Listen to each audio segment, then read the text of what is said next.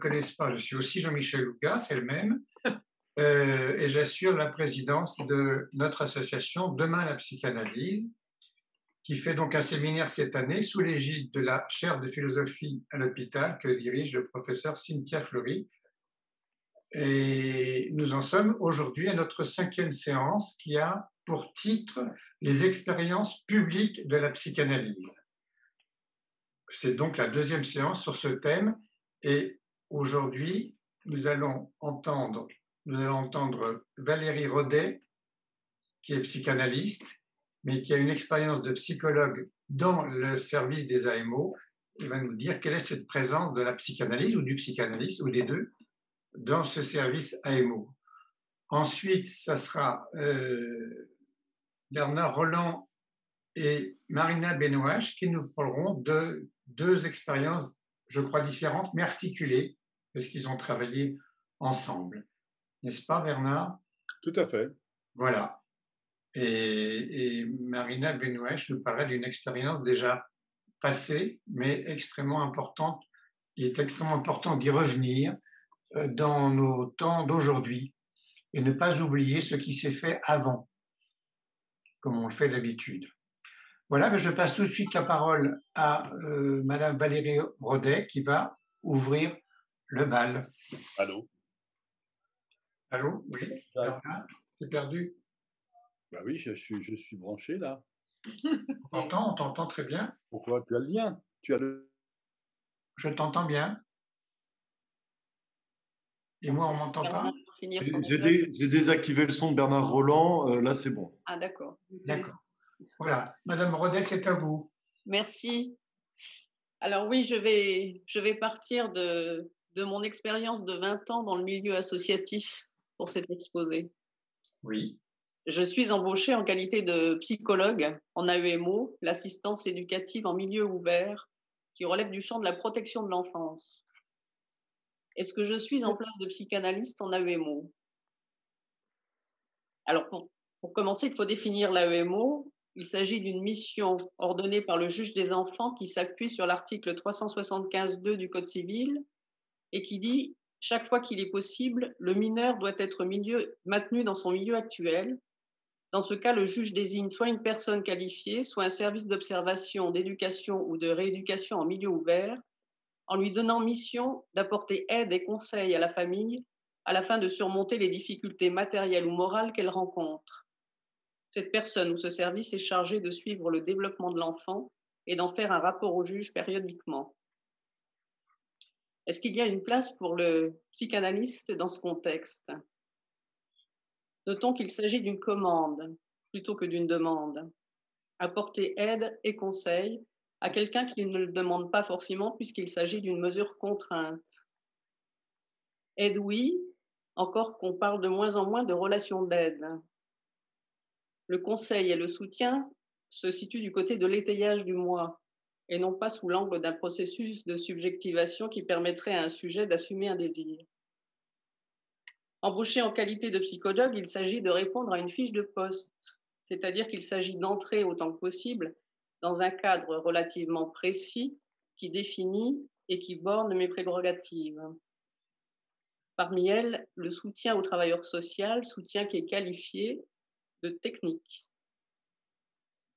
Est-ce qu'il y a une place pour un psychanalyste avec une fiche de poste? Pour être en place de psychanalyste, il faut être libre. S'il avait une fiche de poste, il dirait que l'institution lui laisse toute initiative pour faire son travail comme il l'entend, de prendre position. Et ce serait l'unique façon de lui permettre d'exercer, lui faire clairement et officiellement une place dans l'institution, une place autre, l'accueillir comme tel. En effet, le psychanalyste n'est pas le serviteur du moi, de même, il n'est pas le serviteur d'un maître. Or, c'est le discours du maître qui domine dans l'institution. Les consignes, les ordres, les notes écrites sont relayées à tout niveau hiérarchique vers le bas pour faire appliquer des décisions qui surprennent parfois par leur incongruité au regard de la mission de fond. Celle-ci étant de faire bouger les lignes de la répétition mortifère que vient révéler la maltraitance au sein d'une famille et de permettre à un sujet, un enfant, d'assumer peu à peu son autonomie au regard de sa propre histoire, des mécanismes à l'œuvre, de ses choix, de son désir. Le savoir-faire se trouve du côté du professionnel de terrain, et de plus en plus la bureaucratie prend le pas et comprime le temps pour penser ce qui se passe dans la relation aux familles. Ce qui met à mal le travailleur social et le travail social. Dans cette prévalence du faire, qui fait la part belle à la tâche administrative, traçable et validée, on ne sait plus très bien où situer le psy, comme on dit. Le psy étant un terme général maintenant. Puisque le management, comme la nature, a horreur du vide, on lui demande de plus en plus d'être actif dans l'intervention et de rendre compte de ce qu'il fait. Jean Clavreul disait dans une interview L'institution a toujours constitué un agent du refoulement. Elle impose un devoir-être à la place du désir.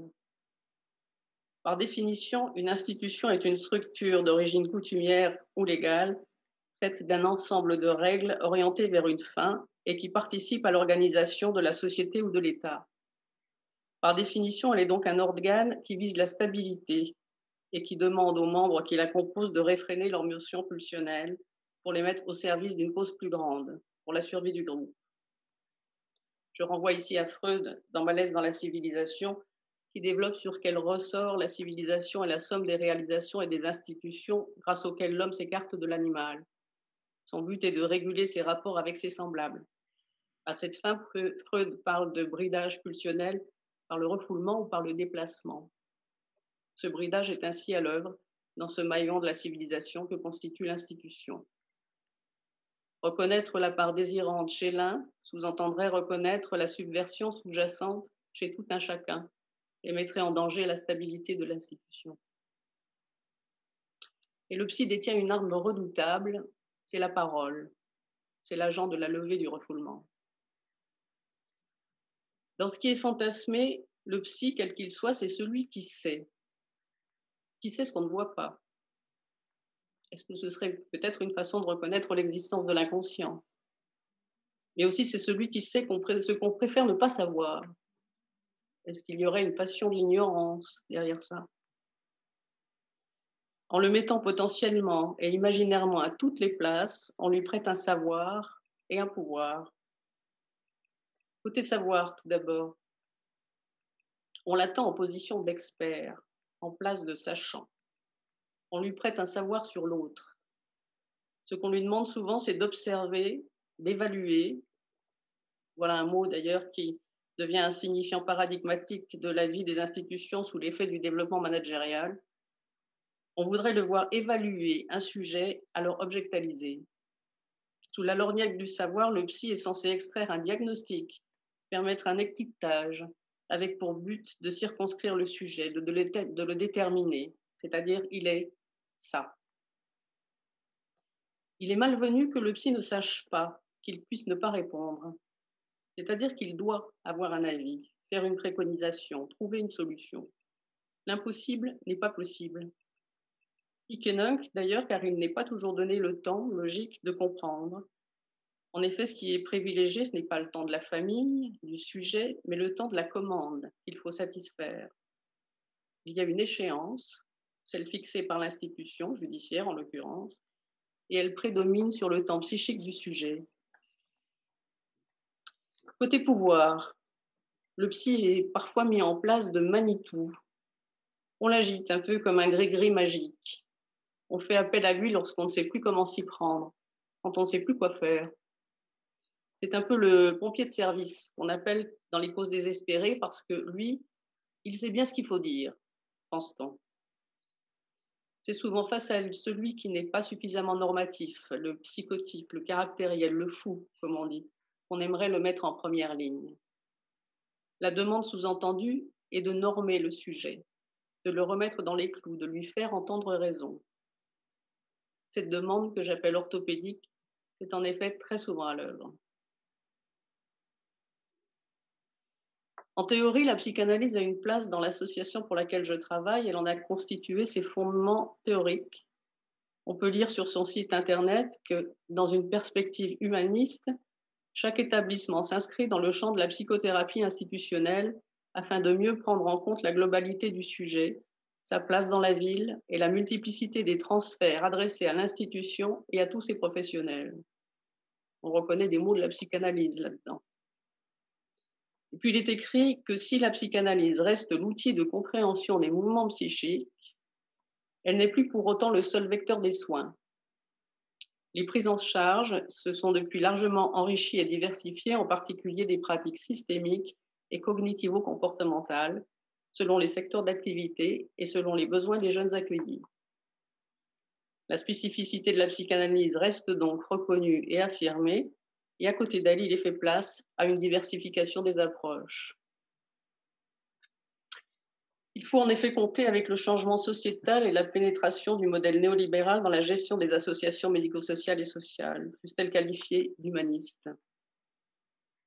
Ces dernières années, l'encadrement légal qui borde notre travail a connu deux grands tournants qui sont venus profondément modifier nos relations interpersonnelles à l'intérieur de l'institution, ainsi que l'approche des familles.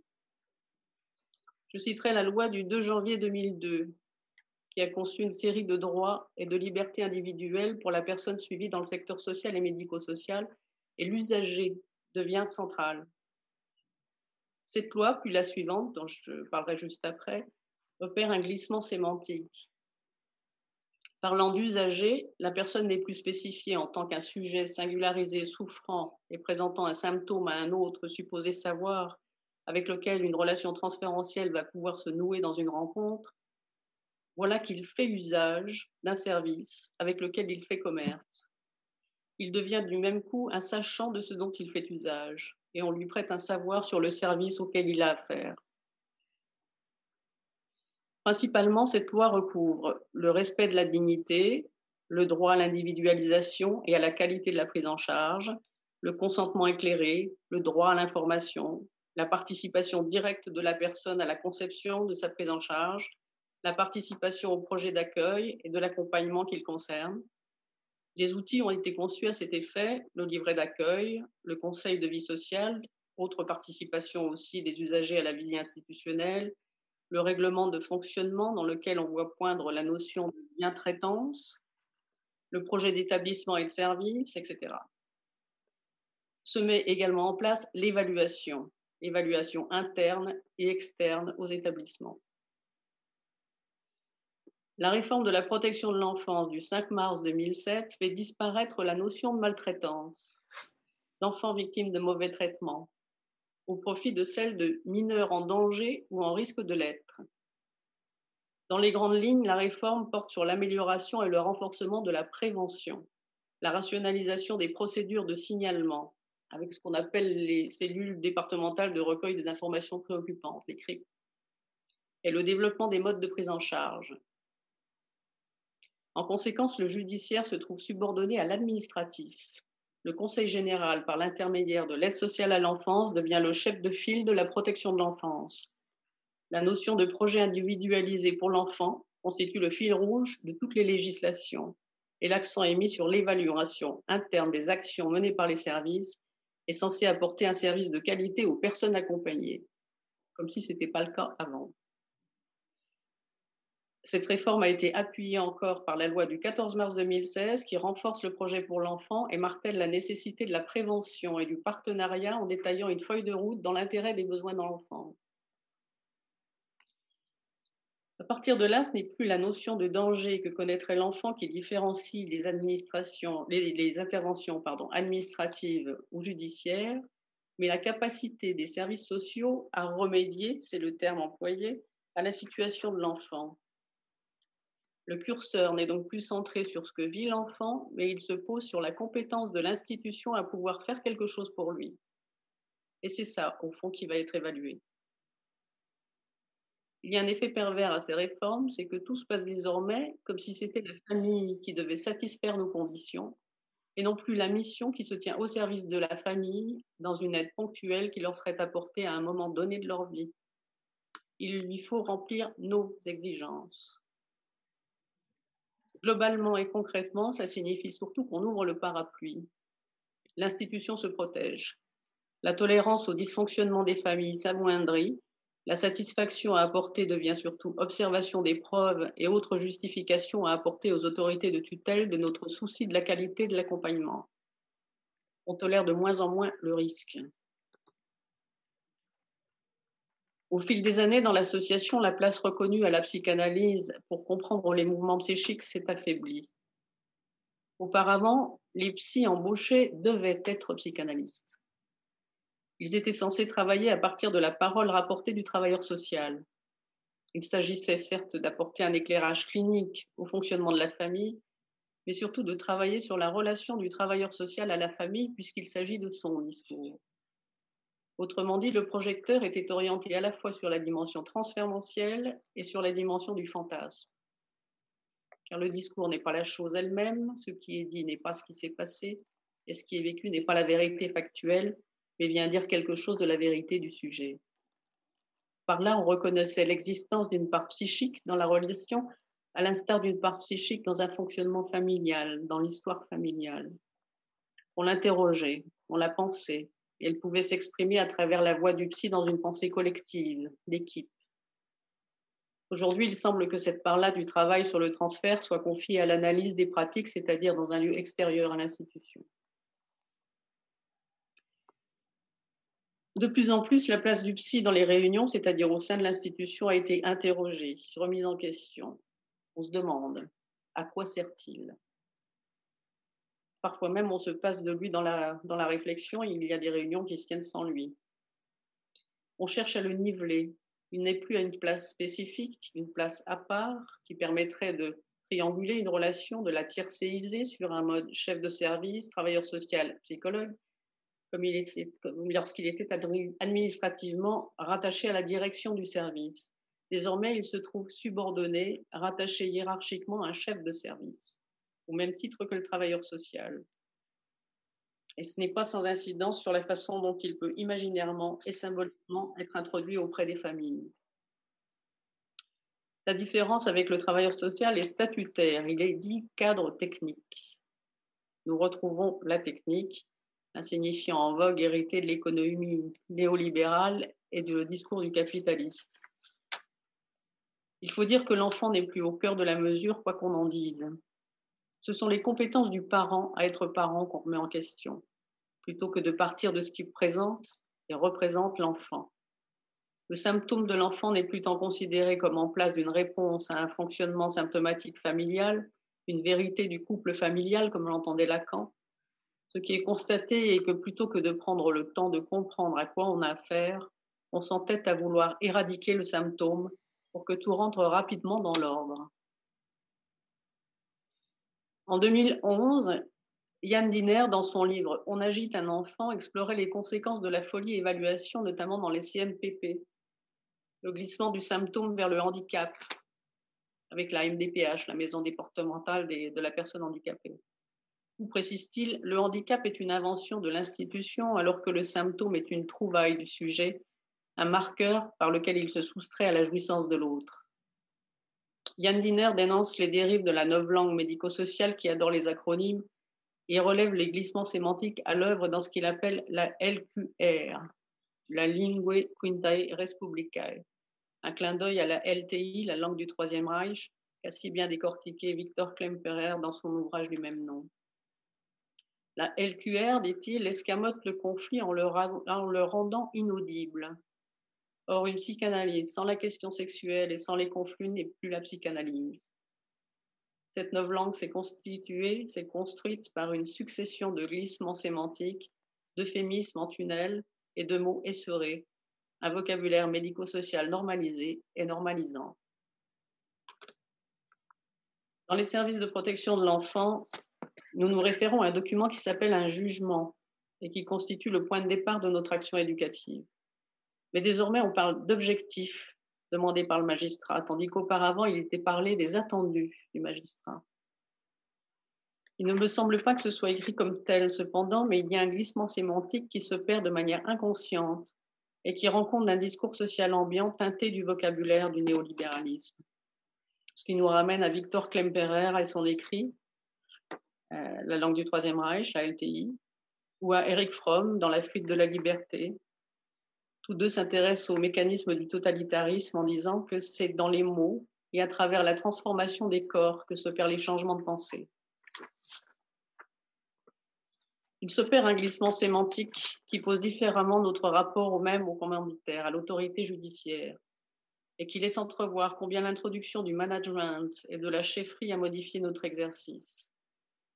Par exemple, on parle de chef de service, alors qu'il y a 15 ans, on parlait de responsable d'équipe. Le résultat, le chiffre est sous-jacent à l'objectif, là où l'attendu laissait entrevoir qu'on pouvait tendre vers un idéal, un imaginaire dont on sait très bien qu'il n'est jamais atteint, jamais atteignable comme tel.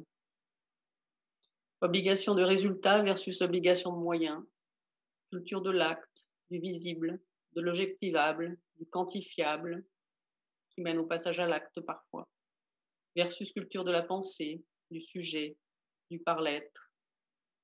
Il y a une forclusion du sujet sous la pression des signifiants maîtres, en usage dans le discours du maître, expérimenté, calculer, vérifier, évaluer, quantifier, maîtriser les relations sociales. Il y a quelques années, il a été énoncé par la direction d'un service où je travaillais qu'il fallait en finir avec l'expérience et la subjectivité. À cette fin, elle mettait en place de façon radicale des grilles d'évaluation et divers protocoles établis sous le sceau de la science par des universitaires financés par les fonds publics balayant sans équivoque tout ce que pouvait apporter la psychanalyse. Du passé, il fallait faire table rase. Et c'est tout simplement le sujet qui est passé à la trappe. Ce projet délirant prétendait gommer la mémoire, l'historicité, autrement dit le sujet dans son humanité, et avec lui le clinicien, qui est un grand témoin de son existence. Le psychanalyste s'intéresse justement à la mémoire et à ses travers. Il s'intéresse aux formations de l'inconscient. Il porte son intention sur le ratage, l'échec, la négativité. Il fait place à l'absence, au réel du sujet qui échappe au dissible, au visible, à l'objectivable. Autant de points d'intérêt qui sont le point de mire du refoulement opéré par le management institutionnel.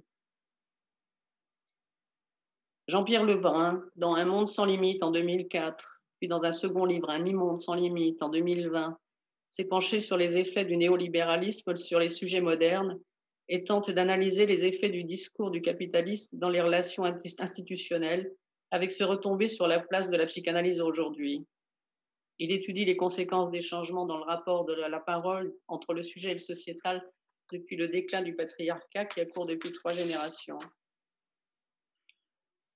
Lebrun note que l'idéologie sociétale ambiante méconnaît radicalement altérité, antériorité et autorité. Elle façonne des individus définis par leurs droits et par leurs intérêts, qui pensent que parler ne sert qu'à communiquer. Tout y est positivable. Toute demande doit pouvoir obtenir réponse, et la rencontre avec l'impossible ne fait plus partie du programme. L'organisation de ce fonctionnement porte sur le délitement de ce que le langage implique. On n'est plus dès lors instauré par le langage, mais uniquement soutenu et assisté par la technique. Dans ce cadre, quel espace peut-il encore être réservé à un psychanalyste dans l'institution?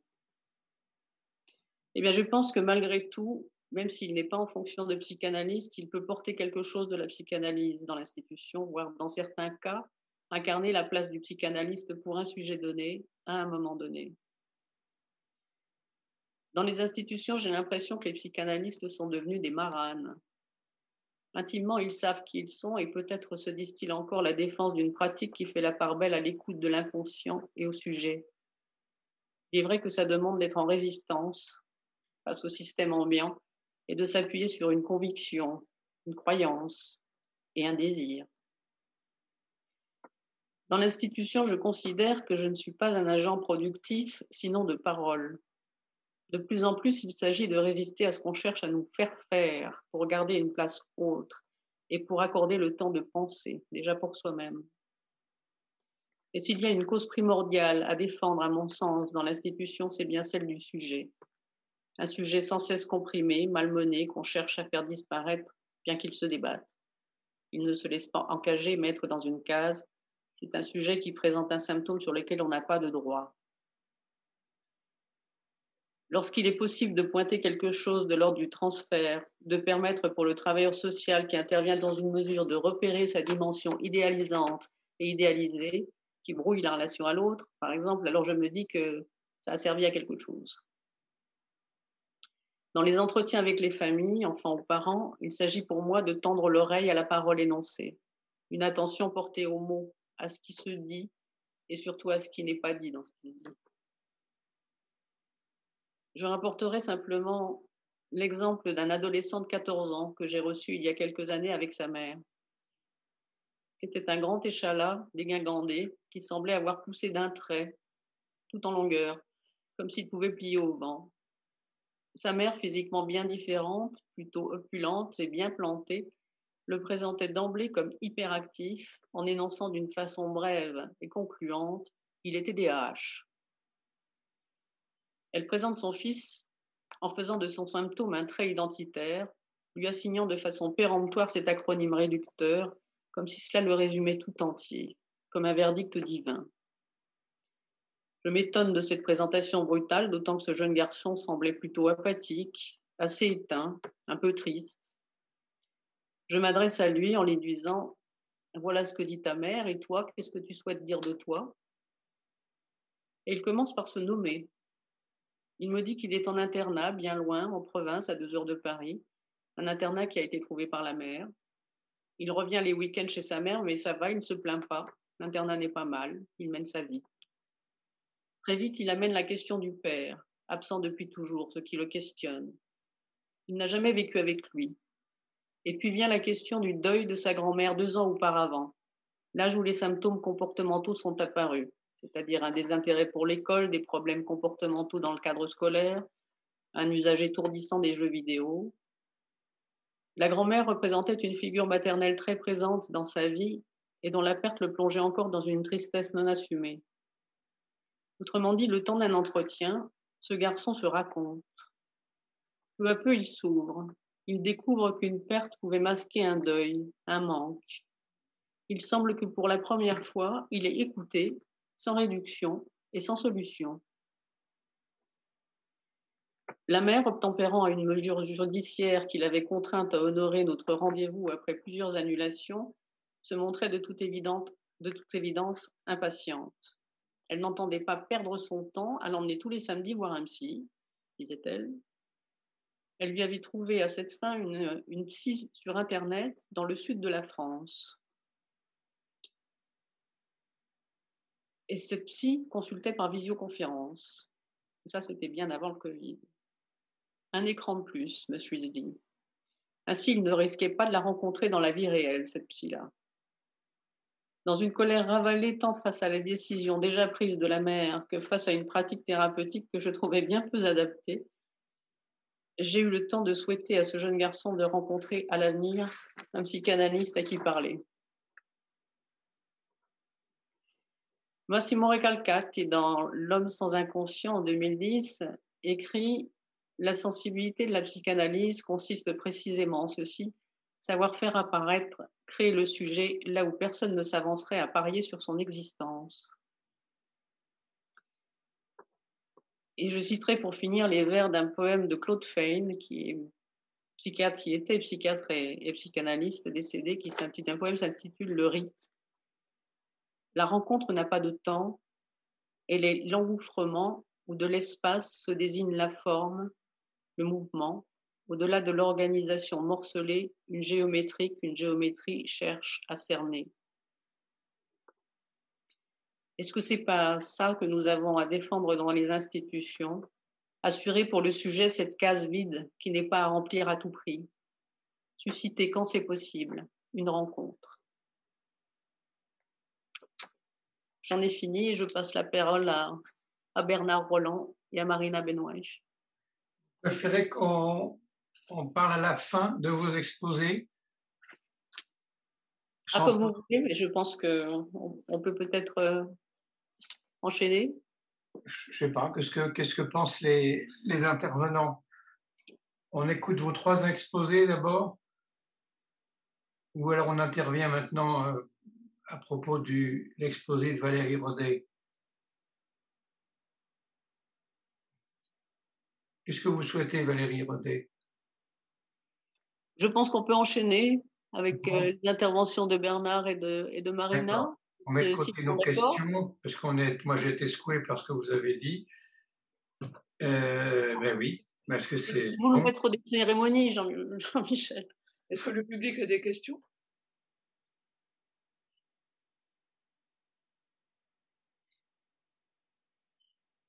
Est-ce que les, personnes qui écoutent souhaitent... Euh, oui, vous m'entendez? Oui. Oui, je voulais simplement euh, dire que moi aussi, j'ai été... Euh, merci pour ce que vous venez de dire. je ne suis pas psychanalyste. Hein. Moi, je suis en travail. j'ai une histoire familiale particulièrement lourde. et je voulais vous dire que ce que vous avez dit au sujet de, des systèmes de ce qu'on propose dans les CMPP, est, absolument édifiant et délirant. J'avais contacté il y a quelques années, en fait, j'ai été en analyse avec Anne Dufourmentel. Et puis, à son décès, j'ai eu quelques mois sans personne avec qui travailler et j'ai j'ai revu une nounou qui était venue vivre chez nous et qui m'a révélé dans quelles conditions effroyables j'ai été élevée. Donc, je le supposais déjà, et, là, ça, elle m'a parlé, elle m'a dit dans quelles conditions les premières années de ma vie, depuis ma naissance jusqu'à peu près 7 ans, euh, les conditions effroyables de torture que j'ai subies par ma mère au quotidien. Et alors que je que j'avais quitté cette nounou qui habite à Marseille, j'avais fait un aller-retour, je suis rentrée donc euh, dans la banlieue de Paris où j'habite, et j'ai eu euh, à peu près un mois, un mois et demi très très difficile, comme jamais, puisque je me représentais les paroles qu'elle m'avait dites. C'est-à-dire que ce cauchemar que j'avais eu pendant 50 ans était véritable, enfin était une réalité. Et avant que je retrouve quelqu'un avec qui travailler, un jour je vais chez mon généraliste et je lui fais part d'une immense tristesse et je lui dis oh là là, je, ne vais pas bien, j'ai appris des choses extrêmement lourdes et je pense que je pars en dépression. Et il me dit, eh bien, écoutez, vous allez aller consulter tel médecin à côté, là, dans le CMPP. Alors, je n'étais pas favorable à un CMPP. Je me suis dit, après tout, je n'ai pas le choix, puisque pour l'instant, j'ai personne d'autre. Donc, j'ai rencontré une femme, médecin, jeune femme médecin. je l'ai vue deux fois et puis j'ai mis un terme immédiat, enfin presque immédiat alors là, je ne peux pas, je ne peux pas vous dire ce que c'était comme produit parce que je n'ai pas mémorisé le nom des médicaments. Mais je voulais rebondir sur ce que vous avez dit, Madame Rodet. Ce que je peux vous dire, c'est que cette femme, jeune femme psychiatre, m'a proposé avec un sourire d'une oreille à une autre, c'était que les produits qu'elle allait me donner je lui avais dit que j'avais fait un travail analytique. Alors évidemment, elle a balayé immédiatement en me disant conneries que tout ça, folie, etc. Donc je ne répondais pas. J'avais l'habitude d'en entendre parler dans les médias. Et moi, j'avais choisi la psychanalyse. Et elle m'a proposé deux médicaments différents. J'avais marqué le nom sur un papier que j'ai donné à l'analyste qui est médecin également avec lequel je travaille aujourd'hui, qui m'a dit surtout pas, ne touchez pas à ça. Je dis mais il est hors de question. Et avec un grand sourire, elle m'a expliqué qu'avec ça, je n'aurais plus de problème. C'est-à-dire que je n'aurais plus de passé, ma famille n'existerait plus et que ça serait terminé. En fait, elle me proposait, moi je me souviens que le mot qui m'est venu à l'esprit, c'était lobotomie. Mmh. Évidemment, je ne l'ai pas formulé. Euh, je me suis dit que c'était effroyable ce qui se passait. J'en avais un petit peu entendu parler par les médias, mais ça ne m'était jamais arrivé, puisque moi, je ne prenais pas de, médicaments, mais surtout, cette, jeune femme médecin psychiatre me proposait de ne plus avoir ni de parole, ni de passé, ni de pensée, ni de mémoire. Et elle me l'a clairement énoncé. Elle ne m'a même pas menti, elle ne m'a pas dit avec ça vous irez mieux. De toute façon, je n'aurais pas pris quoi que ce soit sans demander l'avis du, du, médecin psychanalyste avec lequel je travaille. Mais c'est effroyable. Et alors à l'époque, l'analyste avec lequel je travaille aujourd'hui, qui, qui était le superviseur d'Anne Dufourmentel, m'a dit euh, Sylvie, écrivez. Écrivez. Parce qu'il lui, il s'est battu toute sa vie contre ça, entre autres. euh, il travaillait dans un hôpital, une institution, et puis psychanalyste euh, par ailleurs. Et il m'a dit, mais vous n'imaginez pas ce qui se passe, la dangerosité qui se passe selon certaines rencontres. Et c'est exactement ce que vous venez de dire, madame. Et voilà, je voulais simplement apporter mon témoignage en disant, euh, je peux vous dire que ça fait extrêmement peur, mais extrêmement peur. D'autant plus qu'elle m'a dit qu'elle allait chercher euh, des renseignements sur mon passé, elle me posait des questions. Évidemment, je n'étais pas, je n'étais pas dupe, je ne répondais pas, j'ai l'idée parce que c'était très très long comme rencontre. Et puis, euh, elle m'a redonné rendez-vous un mois après. Elle avait changé de molécule, de médicament. Elle m'a dit non, ça, ça sera mieux. Et c'est là où elle m'a dit, avec ça, vous n'aurez plus de passé. C'est effroyable. Mmh, tout à fait.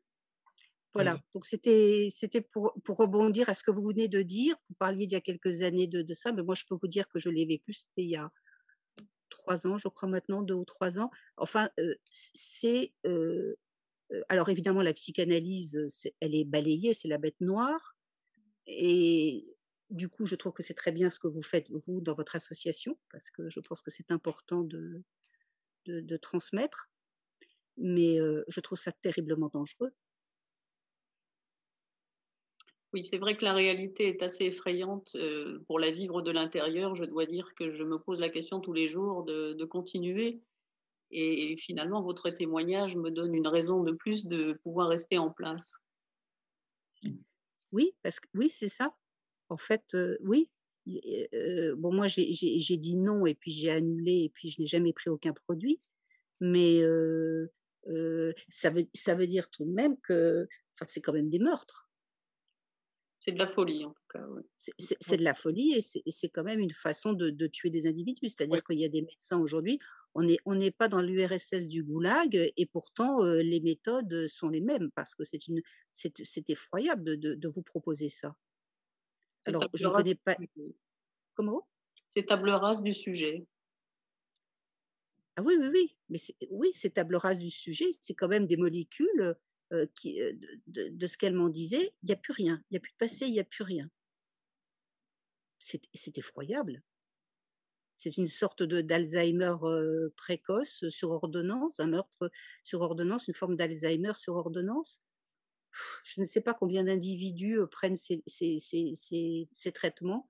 Je trouve ça effroyable, le, la situation aujourd'hui en France, en tous les cas que des médecins psychiatres osent ose proposer ça, donner ça et prescrire ça en sachant les conséquences que ça va euh, donner. C'est-à-dire que ces médecins connaissent les conséquences.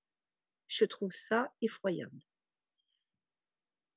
Voilà, je vous, voilà, je laisse la parole aux autres. Merci. Valérie Rodet, elle, a montré cette catastrophe, madame, que vous exemplifiez que vous, par votre histoire personnelle, mais elle a toujours terminé par mais je continue à occuper euh, pour qu'il y ait cette place vide. Mm. Donc elle continue. Comment ça se fait que les psychanalystes continuent? Ah, Ça, je ne sais pas comment ça se fait que les psychanalystes continuent d'ailleurs, parce que personnellement, je dois dire que c'est une interrogation que je me pose tous les jours c'est pas une place très confortable.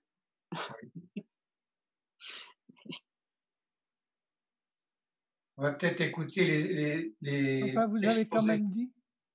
Ah, vous avez quand même dit le psychanalyste est un marane. C'est-à-dire qu'il est obligé de cacher sa, sa véritable fonction de psychanalyste au profit de sa fonction institutionnelle, si je peux dire.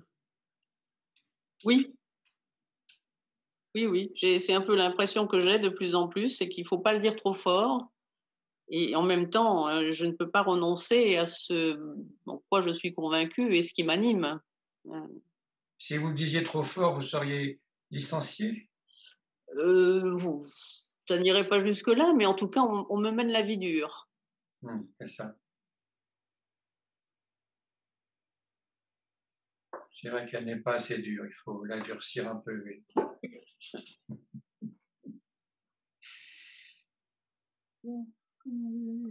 Mais Jacques, Jacques tu voulais pas aller au bout de ton idée là? À la réunion, vous êtes anonyme. Vous voulez vous mettre votre image? Non. Non, parce que moi, moi, ce que je voulais. Vas-y, vas-y, vas-y. Non, ce que je voulais dire, c'est qu'effectivement, euh, la psychanalyse étant face à un vent très contraire, quelles sont les conditions dans des institutions qui ne la supportent pas pour que ce que les marans ont réussi, puisqu'il y a quand même encore des juifs en Espagne qui pratiquent, euh, des villages entiers, pour qu'elles puissent rester comme une braise sous les cendres en tant que marane. C'est ça les conditions qui nous sont exigées, Oui. qui sont posées.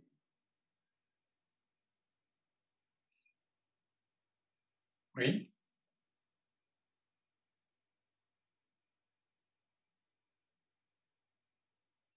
La braise ne s'éteint pas. Oui.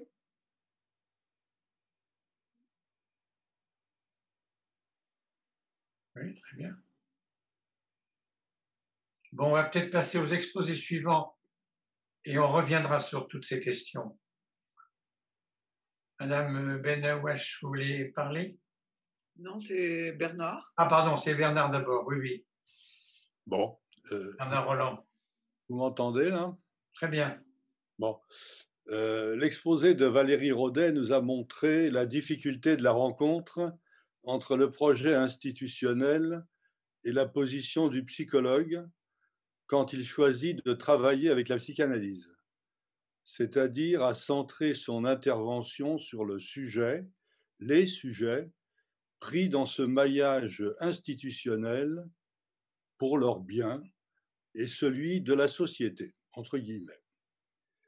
Comme on l'a évoqué dans la dernière séance, la psychanalyse peut fonctionner, le psychanalyste peut fonctionner comme référence à l'hôpital, euh, non, la psychanalyse, pardon, peut fonctionner comme référence à l'hôpital, surtout si elle est validée par le chef de service, qui peut appeler des psychanalystes qui lui sont proches.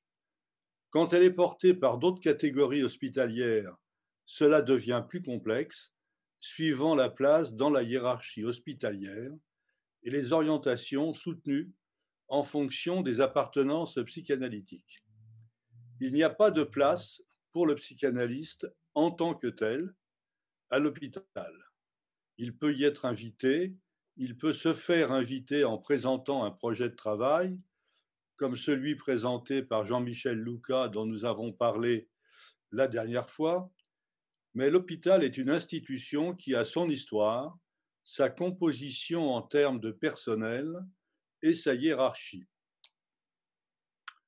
Les options de management sont peu compatibles avec le discours psychanalytique.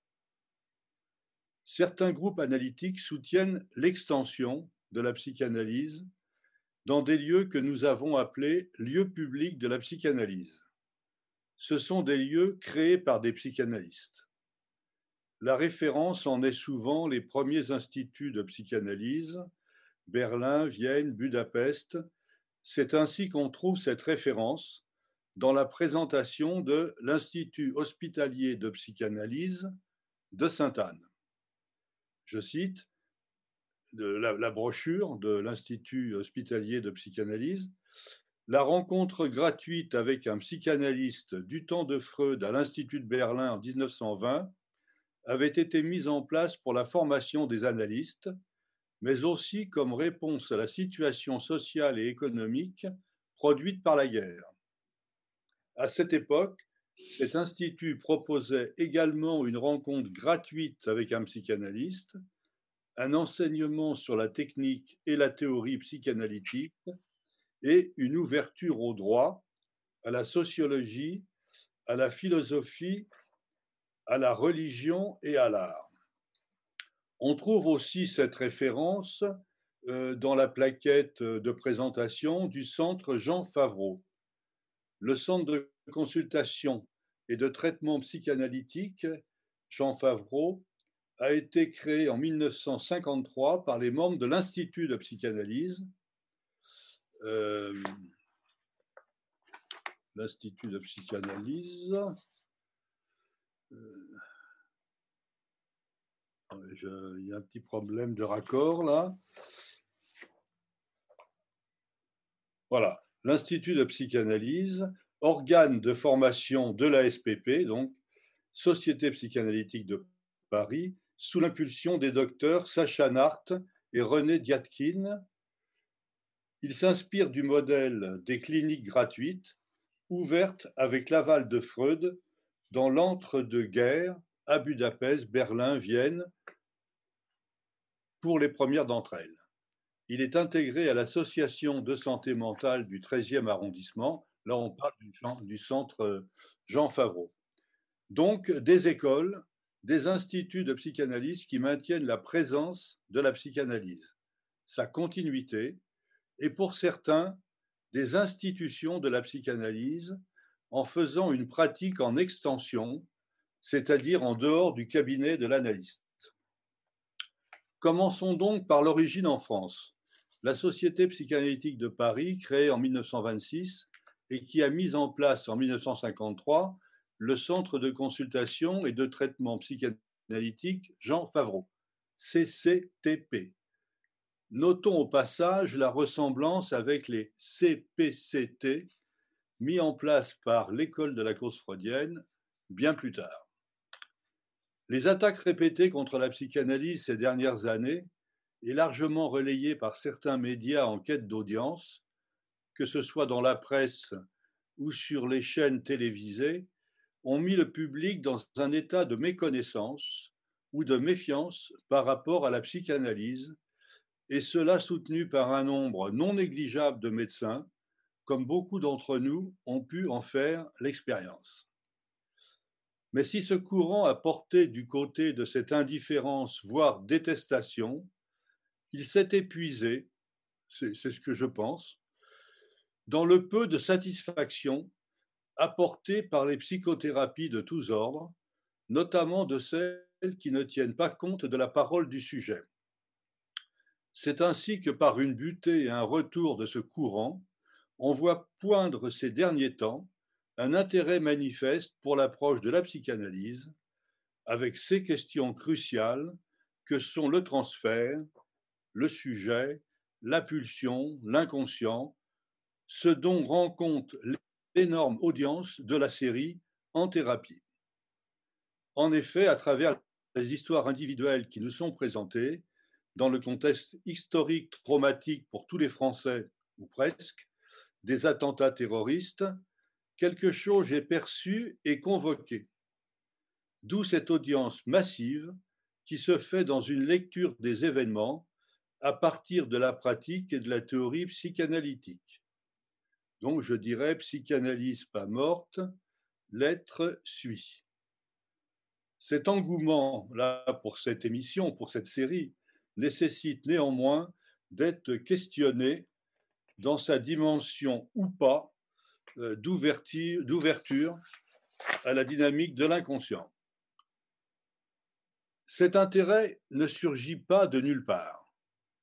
Les psychanalystes, dans le refuge de leurs écoles, continuent leur travail sur la théorie psychanalytique et avec leurs patients, certains se sentant bien malmenés et s'interrogeant dans ce contexte ambivalent. Le certain porte à la fois sur les patients et sur les analystes. Ils continuent aussi leur travail dans des institutions qu'ils ont créées et que nous avons appelées institutions de la psychanalyse ou lieux publics de la psychanalyse que nous avons évoqué la dernière fois dans une dimension historique et dont l'état des lieux de la psychanalyse de Serge Leclerc en 1971 avait été un moment important. Mais il semble que ce repli, dû à un besoin de protection et de défense dans un contexte peu favorable, ait provoqué un repli sur soi des différents lieux où couvait la psychanalyse, qui a amené un certain désintérêt de l'autre, un manque de connexion entre ces focos, les focos, expression de, Régis Debray sur la guérilla en Amérique latine et qui est très cher à Jacques Roussil ici présent, euh, ces focos au point qu'il semble qu'il y ait une ignorance de la façon dont la flamme est entretenue ici et là. Ceci apparaît quand on parle avec certains analystes de telle ou telle expérience ou institution de la psychanalyse dont ils n'ont jamais entendu parler ou dont ils n'ont pas perçu euh, la pertinence. Souffler sur ces braises, c'est un peu ce qui nous a amenés à reprendre la question de la psychanalyse dans les lieux hospitaliers et à reprendre aujourd'hui dans un faire connaître l'existence de lieux bien vivants où se transmet la psychanalyse, mais aussi d'autres qui n'ont pu se maintenir. Nous avons évoqué au début l'Institut hospitalier psychanalytique de Sainte-Anne, où se pratiquent des cures analytiques, des enseignements et de la recherche. Colette Solaire y tient un enseignement dans le cadre des forums du champ lacanien, dont l'association des centres d'accueil psychanalytique du champ lacanien a été créée en décembre 2005 dans le but de favoriser l'ouverture au niveau national de centres de consultation psychanalytique, CAP, à l'usage de toutes les personnes en souffrance psychique pour leur permettre de nouer ou renouer un lien social. Les CAP assurent l'accueil et suivi par un psychanalyste de façon gratuite et confidentielle pour une durée spécifique à chaque cas. L'offre répond à une population qui ne sait pas comment euh, ni où euh, il peut adresser sa souffrance, euh, ne sait pas comment où il peut adresser sa souffrance d'emblée à un psychanalyste. Il en existe trois, donc CAP en région parisienne et d'autres en province. L'épidémie Covid a suscité une offre supplémentaire relevant des CAP. À Sainte-Anne, toujours, je cite brièvement euh, l'école psychanalytique de Sainte-Anne avec Marcel Tchermak. L'école de la cause freudienne avec la FIPA, Fédération des institutions de psychanalyse appliquée, propose des consultations psychanalytiques dans les CPCT. Celui de Paris a été créé en 2003, qui s'adresse à celles et à ceux, enfants, adolescents et adultes, qui se trouvent dans une impasse subjective et qui souhaitent en parler avec un psychanalyste. Le traitement psychanalytique de 16 séances au plus est gratuit. Des actions de formation et d'enseignement, trois rendez-vous cliniques annuels et une journée d'études annuelles sont assurées à partir de la clinique recueillie au CPCT à des fins de transmission de la pratique spécifique concernant le traitement bref. Elles sont ouvertes au public sur inscription la, FIPA compte à ce jour 33 structures en France et en Belgique, 16 CPCT, 13 institutions apparentées et 4 cercles cliniques. Plusieurs lieux en référence à la psychanalyse sont désignés comme lieux de stage et de consultation sur le site de l'école de la cause freudienne. Euh, je cite ces lieux Intervalle CAP à la porte d'Ivry, l'époque de Paris 19e, association Accueil Psy à Montmorency, euh, Lien Poppy GHU Pitié-Salpêtrière, Centre Kirikou, Porte de Saint-Ouen, Paradoxe à Belleville. Euh, encore un, mot sur ces institutions là de l'école de la cause, qui sont quand même assez, nombreuses et, je pense pas toujours connu euh, euh, par un certain nombre d'analystes. le R13, réseau international, international, là on saute d'un cran, des institutions infantiles.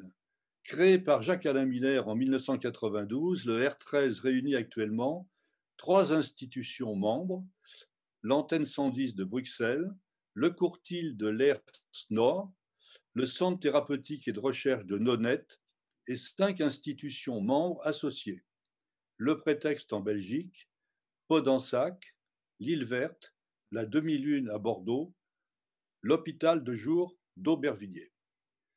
Comme l'avait déjà montré l'état des lieux de Serge Leclerc, cette dynamique concerne tout autant Paris que la province. Chacune de ces institutions a son histoire et sa particularité. Elles reçoivent des enfants, des adolescents psychotiques ou dits et se caractérisent par leur référence à l'enseignement de Jacques Lacan. La prise en compte de la jouissance, tant au niveau clinique que thérapeutique, y est centrale. Elle se donne comme but d'instaurer partout la particularité contre l'idéal. Ça, c'est l'annonce sur le site de l'école de la cause. Les écoles de psychanalyse sont partagées sur cette question de l'extension de la psychanalyse. Certaines ne sont pas à l'origine d'une institution de la psychanalyse, ce qui n'empêche pas certains de leurs membres d'intervenir dans des structures institutionnelles, comme ce fut le cas de certains membres de l'école lacanienne de psychanalyse dans l'association Télémite. L'association Télémite, avenue du Maine, à Paris, prend en charge des adolescents de 16 à 21 ans en situation difficile et de crise. À la différence de structures pérennes, comme l'hôpital, ces institutions de la psychanalyse sont confrontées au dur désir de durer, car elles dépendent de leur financement, souvent sous la forme de subventions qu'il faut obtenir. Précarité de l'institué, disait Philippe Julien. Certaines, comme l'Institut Jean Favreau ou l'École expérimentale de Bonneuil, sont pérennisées par l'intégration dans les structures hospitalières. L'école expérimentale de Bonneuil, créée par Maud Manoni et Robert Lefort, deviendra hôpital de jour en 1975. A-t-elle gardé son tranchant psychanalytique? Cette question mérite d'être posée, car l'acceptation institutionnelle de la psychanalyse peut prendre parfois la forme d'un on accepte la psychanalyse, mais sans le transfert, sans la sexualité infantile, etc., etc., ce qui est à l'origine de diverses psychothérapies. On peut citer aussi l'association des CMPP du Val-de-Marne, créée en 1967 dans une dynamique psychanalytique liée à l'école freudienne de Paris et qui a perdu son tranchant psychanalytique pour une orientation plus sociale et entrepreneuriale en devenant l'APSI euh, en 2003. Certains d'ailleurs ont fait le, trait d'humour de dire que l'APSI, euh, si on prend le A comme un A privatif, c'est un peu ce que l'on constate. Privatif du psy. Comme on peut le lire dans leur revue Esquisse, les tensions entre l'administratif représenté par la fondatrice Madame de Saint-Ignon et le médico-psychopédagogique soutenu par le docteur Jacques Rudroff, membre de l'école freudienne de Paris, sont allés en augmentant jusqu'au départ de l'un et de l'autre sur un fond de revendications salariales passé au premier plan. On retrouve là un schéma qui peut être rapproché de ce qui s'est passé à la clepsydre, dont je parlerai tout à l'heure, à la différence que l'association des CMPP devenue APSI s'est maintenue par son extension du côté de structures sociales peu concernées par le positionnement psychanalytique. Le diagnostic et l'évaluation étant valorisés. Alors une autre institution, la Clepsydre, fait partie de ces institutions de la psychanalyse qui se sont éteintes centre d'action socio-psychologique et de recherche, créé en 1989 autour de Valérie Osgagnant, qui se définissait comme un lieu d'accueil et d'écoute thérapeutique pour des personnes exclues ou en risque d'exclusion sociale. Elle avait des objectifs de formation et de recherche. Son positionnement était de proposer des prises en charge sous la forme de consultations d'orientation psychanalytique. Une quinzaine de cliniciens, c'est comme ça qu'on les appelait dans ce lieu, y travaillaient, dont environ la moitié des psychologues cliniciens à titre salarié. Ils constituaient un collectif clinique sur lequel reposait l'orientation théorique et pratique de la clepsydre. La clepsydre bénéficiait de financement de l'État, des collectivités locales et de la Caisse d'assurance maladie d'Île-de-France. Elle était installée dans le 19e arrondissement, 33 rue Bourret, dans des locaux entièrement conçus pour elle, par l'équipe et par l'architecte, par l'équipe et avec l'architecte, ce qui est plutôt quelque chose euh, d'assez exceptionnel, la plupart du temps, ces lieux étant euh, installés dans des lieux déjà existants, comme des appartements ou, ou, des, ou, des villas. Voilà. Les causes de cette fermeture ne sont pas imputées au discrédit de la psychanalyse. Un autre lieu ouvert quelques années après l'époque dont j'ai parlé tout à l'heure, ayant, euh, maintenu son fonctionnement jusqu'à aujourd'hui. La fermeture s'explique plutôt du côté de ce qu'on peut appeler la gouvernance de l'association. On peut mettre dans cette notion les tensions entre les instances de la gouvernance, le conseil d'administration et la direction, et l'équipe des psychanalystes. Et de ce fait, l'incapacité de l'association de faire face collectivement aux défis d'un environnement social et politique en forte mutation. Euh, aussi, les tensions ont pris la forme d'enjeux de pouvoir entre l'administratif et le psychanalytique, les rivalités interpersonnelles, ce qu'on peut appeler la frérocité entre analystes. On peut s'étonner que l'extinction de ce lieu exceptionnel se soit faite sans soutien des analystes. Est-ce un signe de son isolement? Alors Marina? De même, dans les années 1970, pour certains lieux appelés, appelés lieux de vie, dans le fil euh, de l'antipsychiatrie qui voulait jeter les bases d'un nouvel ordre de libération de la folie et des fous. Avec Stanislas Kovdevitz, Robert Castel, Jean-Louis, Jean-Loup Poisson-Quinton, Pierre Gay-Lemaître et Claude Sigala, qui animait un atelier sur le vivre avec et exposait ce qu'étaient des lieux de vie alternatifs. Dans cette mouvance, cette opposition à l'enfermement, des cercles se sont formés pour construire un autrement, pour passer de la contestation de l'ordre du grand renfermement à la libération, avec comme objectif la fermeture des hôpitaux psychiatriques. Un de ces cercles, l'association Epinoia, fut créé en 1985 autour de deux psychanalystes jungiens, Maya Blasch et le docteur Yves Julien. De 1985 à 2000, dans la région parisienne, furent, furent mises en place des consultations psychanalytiques destinées à des jeunes personnes en souffrance psychique en lien avec des problématiques d'alcoolisme, de toxicomanie, mais également de maladies cancéreuses et de fin de vie.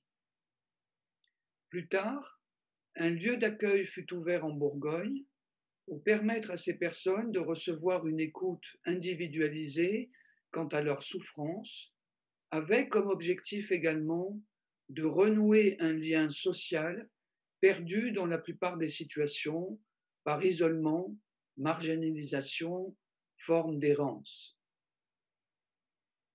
Cette structure d'accueil non traditionnelle a été habitée d'un désir d'un soin différent des institutions psychiatriques et s'est inscrit dans la mouvance des années 1980, porteuse de projets d'accompagnement du type vivre avec. Vivre avec les fous, vivre avec la maladie, parmi les autres. Les mouvements antipsychiatriques, désaliénistes en ont été les quelques références dans un moment de fermeture de places en psychiatrie, de rigidification des pratiques institutionnelles classiques. Placé comme réponse alternative possible entre les structures médico-psychiatriques et le domicile, il s'est agi d'inscrire le soin dans une dimension collective que l'on soit soignant ou pas, et d'impliquer toutes les personnes dans son organisation.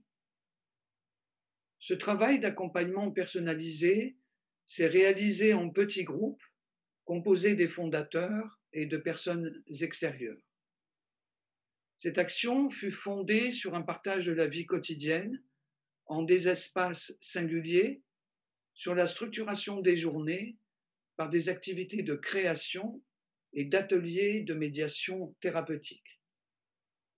Reconnu par les structures départementales de soins, l'hôpital psychiatrique local, par des activités de recherche financées un temps par des instances nationales, par son intégration dans le tissu communal, cette association a été néanmoins obligée de pourvoir par ses propres moyens à sa continuité. Si dès sa fondation, elle a pu subvenir à ses besoins par des activités d'enseignement et de médiation thérapeutique auprès de publics fragilisés par des conditions d'absence de travail et de ressources pour s'inscrire socialement, le contexte des années 2000 a mis fin à son activité. À cette époque, l'utopie de ces lieux, leur mode de fonctionnement, dont la cité, aux marges institutionnelles, rendait un véritable service, financier en particulier, au vu de prix de séjour extrêmement bas, versés pour quelques-uns seulement. Mais ce fonctionnement en marge des institutions a interrogé les institutions elles-mêmes. L'absence de lien de cette association avec d'autres lieux aux méthodes similaires pouvant faire soutien collectif pour une élaboration reconnue de ce type de pratique a laissé planer le soupçon d'action libertaire dans un premier temps, puis le soupçon relayé par une fake news, dirait-on aujourd'hui, d'un fonctionnement de type sectaire, et ce sans aucun fondement. Sans financement pérenne, sans aide pour les mises aux normes des bâtiments d'accueil au plan d'hygiène et de sécurité, sans soutien législatif des politiques en matière d'action médico-psychosociale pour encadrer ces lieux et cette action, la pression de contrôle d'État fut telle qu'elle conduisait en l'an 2000 un des fondateurs, le docteur Yves Julien, à se suicider.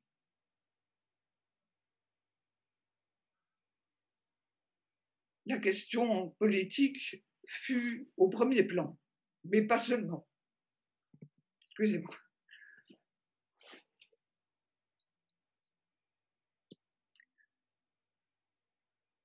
les interrogations psychanalytiques demeurent. Était-il possible néanmoins d'être en cure individuelle en partageant la vie quotidienne des psychanalystes vivant avec leur famille sur place? Autrement dit, qu'en était-il de l'élaboration de l'histoire personnelle et intime au sein d'un collectif? Qu'en était-il du respect de la confidentialité de ces échanges? Le modèle libéral proposé par la cure pouvait-il inscrire dans le même temps un fonctionnement dans un collectif partagé? Les mécanismes dits de projection et leur élaboration pouvaient-ils suffire à penser l'infantile de chacun et les questions sexuelles? Comment situer le transfert dans un groupe? La question de la jouissance pouvait-elle être vraiment élaborée dans un lieu où la dépendance individuelle économique avait une place prépondérante? A-t-on pu situer les manques et les pertes autrement que dans le tranchant de rupture. De ce qui est nécessaire pour tenir place dans son histoire, comment porter dans le même temps une communauté de destin? Comment la psychanalyse peut-elle avoir une place dans la cité autrement que dans ses élaborations théoriques issues des cures individuelles? Au un par un, tenant compte du singulier de chacun, comment faire société?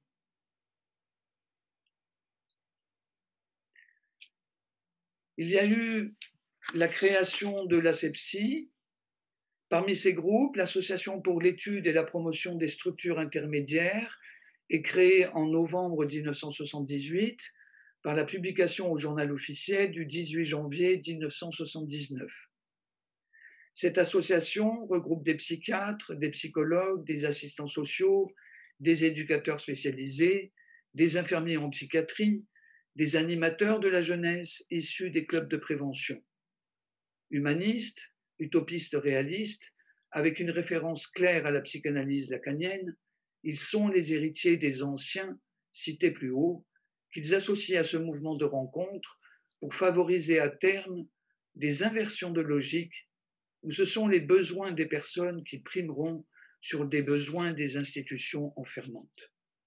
C'est dans cette utopie créatrice que le mouvement des lieux de vie s'est inscrit, a pu se développer malgré les difficultés, les entraves qui sont survenues, et arriver à leur reconnaissance dans le cadre de la loi de 2002 avec toutes leurs spécificités. Nous ne disposons pas d'éléments permettant de se faire une idée de la place de la psychanalyse dans ces lieux en 2021, mais cela pourrait faire l'objet d'une recherche à prendre en compte quelques expériences de ces lieux publics de la psychanalyse, nous constatons qu'elles continuent à être vivantes, notamment quand elles restent en lien avec les écoles de psychanalyse et autres lieux créés par des psychanalystes. La question du financement de ces lieux est au premier plan, et quand ils font appel à un financement public, il importe de montrer qu'ils contribuent à l'intérêt général tout en gardant leur dynamique propre. C'est à cet endroit que peuvent se produire des tensions entre différentes logiques, gestionnaires, administratives et psychanalytiques. Une dialectique créative peut en résulter et pérenniser le lieu, ce qui suppose pour tous le non-enfermement dans son propre discours. Il peut y avoir incompatibilité des discours, relançant, ainsi la disparition du lieu avec ou sans création d'un ailleurs. Comme nous l'avons souligné la dernière fois, un certain type de management, nous préférons le terme de gouvernance, mettant en avant les chiffres et les évaluations et évacuant le sujet, risque de rendre impossible la présence d'un discours de la psychanalyse s'est mis du côté de la modernité par certains, nous pensons qu'il s'agit d'une régression de cette fonction hospitalière d'où nous sommes partis.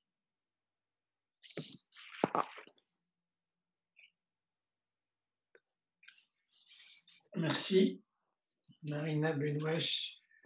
Vos trois exposés sont vraiment,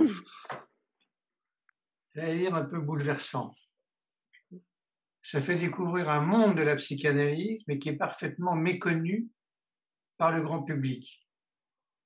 Il y a un nombre infini de, structures reliées aux institutions, reliées aux associations, reliées aux écoles, mais qu'en connaît le public? Pas grand-chose. Est-ce qu'il y a beaucoup d'analyses qui se font dans ces lieux? On ne sait pas. C'est très, très, très parcellisé. Bernard a cité un nombre, je n'irais pas dire incalculable, mais il y en a certainement d'autres, mais je ne me souvenais plus qu'il y en avait tant que ça aujourd'hui. Aujourd'hui. Quelqu'un voudrait-il poser une question pour relier, relier s'il le faut, et si l'on peut, ces trois exposés qui me semblent à relier Tous les trois convergent vers quelque chose quand, Valérie Rodet a dit, ben voilà, voilà la catastrophe, je vous la présente, c'est affreux, c'est épouvantable, en effet, c'est épouvantable, mais je continue. Jusqu'à quand, je ne sais pas, mais je continue. Voilà. J'ai, je, vraiment, je voulais remercier les trois intervenants pour la qualité des exposés. J'ai trouvé ça effectivement terriblement émouvant. Mmh. Euh, et c'est vrai que, bien qu'effectivement on ait une, une image très sombre de ce qu'est devenue la psychanalyse à l'hôpital, en institution, et on l'avait vu lors du dernier séminaire, euh, je trouve finalement ces trois messages euh, pleins d'espoir. C'est très étonnant parce que c'est sombre, on le sait, mais dans la façon dont ça a été exprimé, j'y perçois, moi, un espoir. Il y a du possible. Ils sont là, ils s'y tiennent, ils y restent, coûte que coûte. Euh, et je trouve ça admirable. Et je, vraiment, merci, parce que bon, j'ai une expérience moi, exclusivement libérale et du soin et de la psychanalyse. Euh, et, et, franchement, cet, cet, éclairage que vous avez apporté là, ça. J'ai trouvé ça très très émouvant. Merci vraiment d'avoir nous avoir un peu poussé dans les retranchements, en tout cas moi de m'avoir poussé dans les retranchements. Merci à vous. On ouvre un petit peu les questions là, que chacun s'autorise à poser.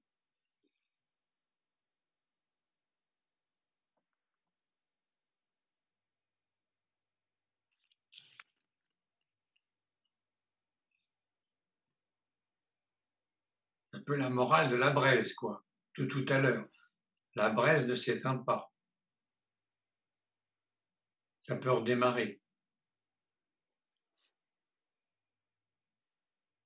Oui, effectivement. Enfin, je pense que c'est ça l'idée, oui. C'est ça l'idée. c'est ça l'idée. Hein, C'est ça l'idée, que ça peut s'éteindre, mais que, que ça peut démarrer ailleurs. Ailleurs. Et que. Euh, oui, c'est pas du tout euh, un enterrement. C'est au contraire le, constat, enfin, c'est ce qui était dans, dans, dans, dans notre exposé, c'est que le constat que de cet intérêt un peu étonnant euh, on peut prendre, peut mettre en avant cette série de, en thérapie. Mmh. On peut en discuter euh, certainement euh, de cet engouement massif et que moi j'interprète au moins en partie comme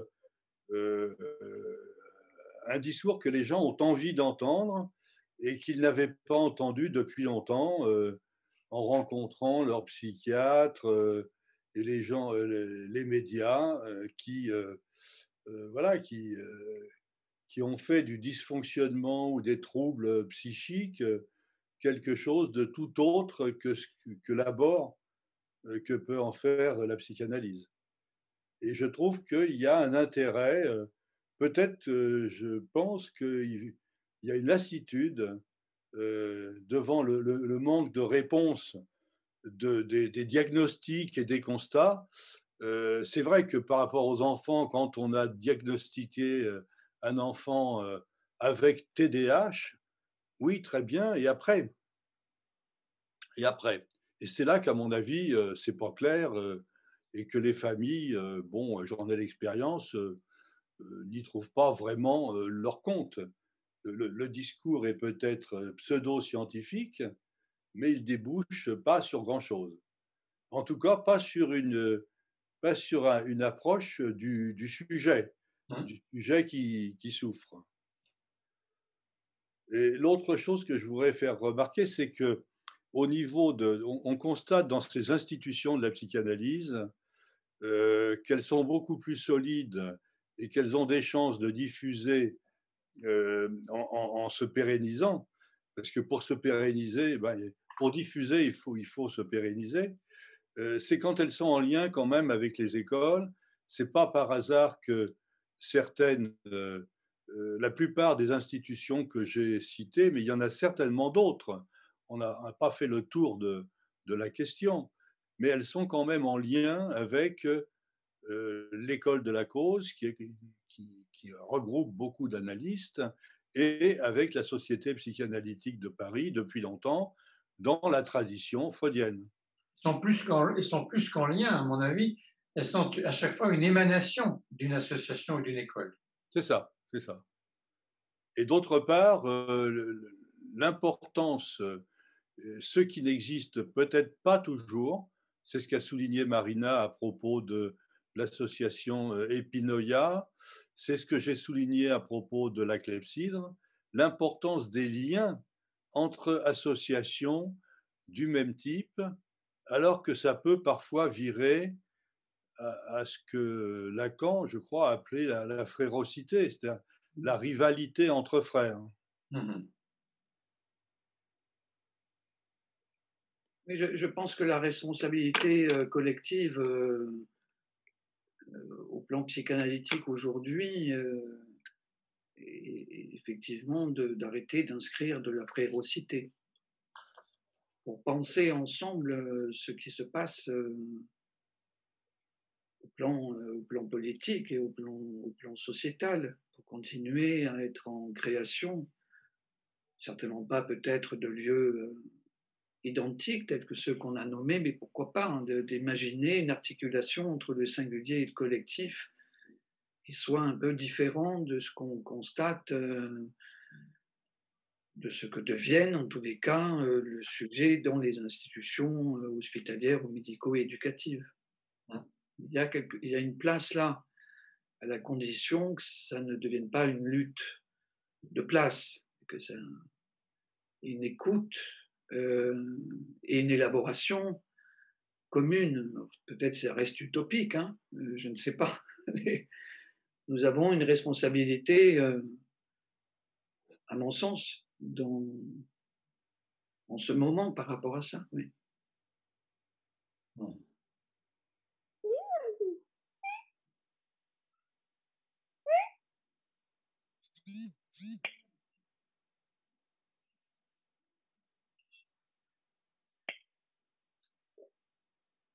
Oui, d'autres questions, d'autres commentaires?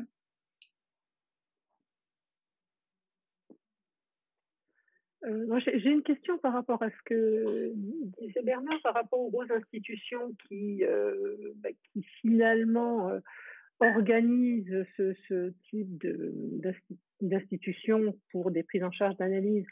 Euh, quels sont les fonds? Est-ce que c'est de l'autofinancement par les grosses institutions, ce qui laisse supposer que, bah, il n'y a pas d'autres possibilités? En tout cas, il n'y a pas de fonds publics qui peuvent envisager de prendre en charge ce type de structure. Euh, on parlait de l'école de la cause tout à l'heure et de, la structure qui va avec. C'est autofinancé? Parce qu'il y a le problème du financement aussi. Il y a le problème effectivement de l'approche de la psychanalyse, mais il y a le problème de la volonté de financer ce type d'approche. Et ça, euh, c'est vrai que je ne sais pas. un projet institutionnel, euh, on pourrait dire cohérent et euh, soumis à certaines instances. il y a des projets, il y a par exemple la clepsydre était financée par la ville de Paris, par, je ne me rappelle plus que, oui, des, financements publics, hein, la sécurité sociale, à travers des conventions. Ah, d'accord. À une époque révolue. Non, c'est toujours, euh, je pense que c'est toujours euh, d'actualité euh, pour la clepsydre, non, puisqu'ils n'ont pas su justement. À la clepsydre, ils se sont embarqués dans, dans, dans, des conflits entre la gestion et, et, le, projet institutionnel. et ces conflits ont débouché sur le fait qu'ils n'ont pas su reconduire les crédits qu'ils avaient obtenus. Mmh quand une institution euh, euh, qui finance, comme la mairie de Paris, il y avait aussi le RSA, euh, le RSA ou la sécurité sociale, quand on vous demande un budget et, que vous le présentez en retard, par exemple, ben, ça passe pas. Des choses aussi, aussi bêtes que ça. Ah, oui, d'accord. Mais il y, a des, il y a des financements publics possibles. D'accord.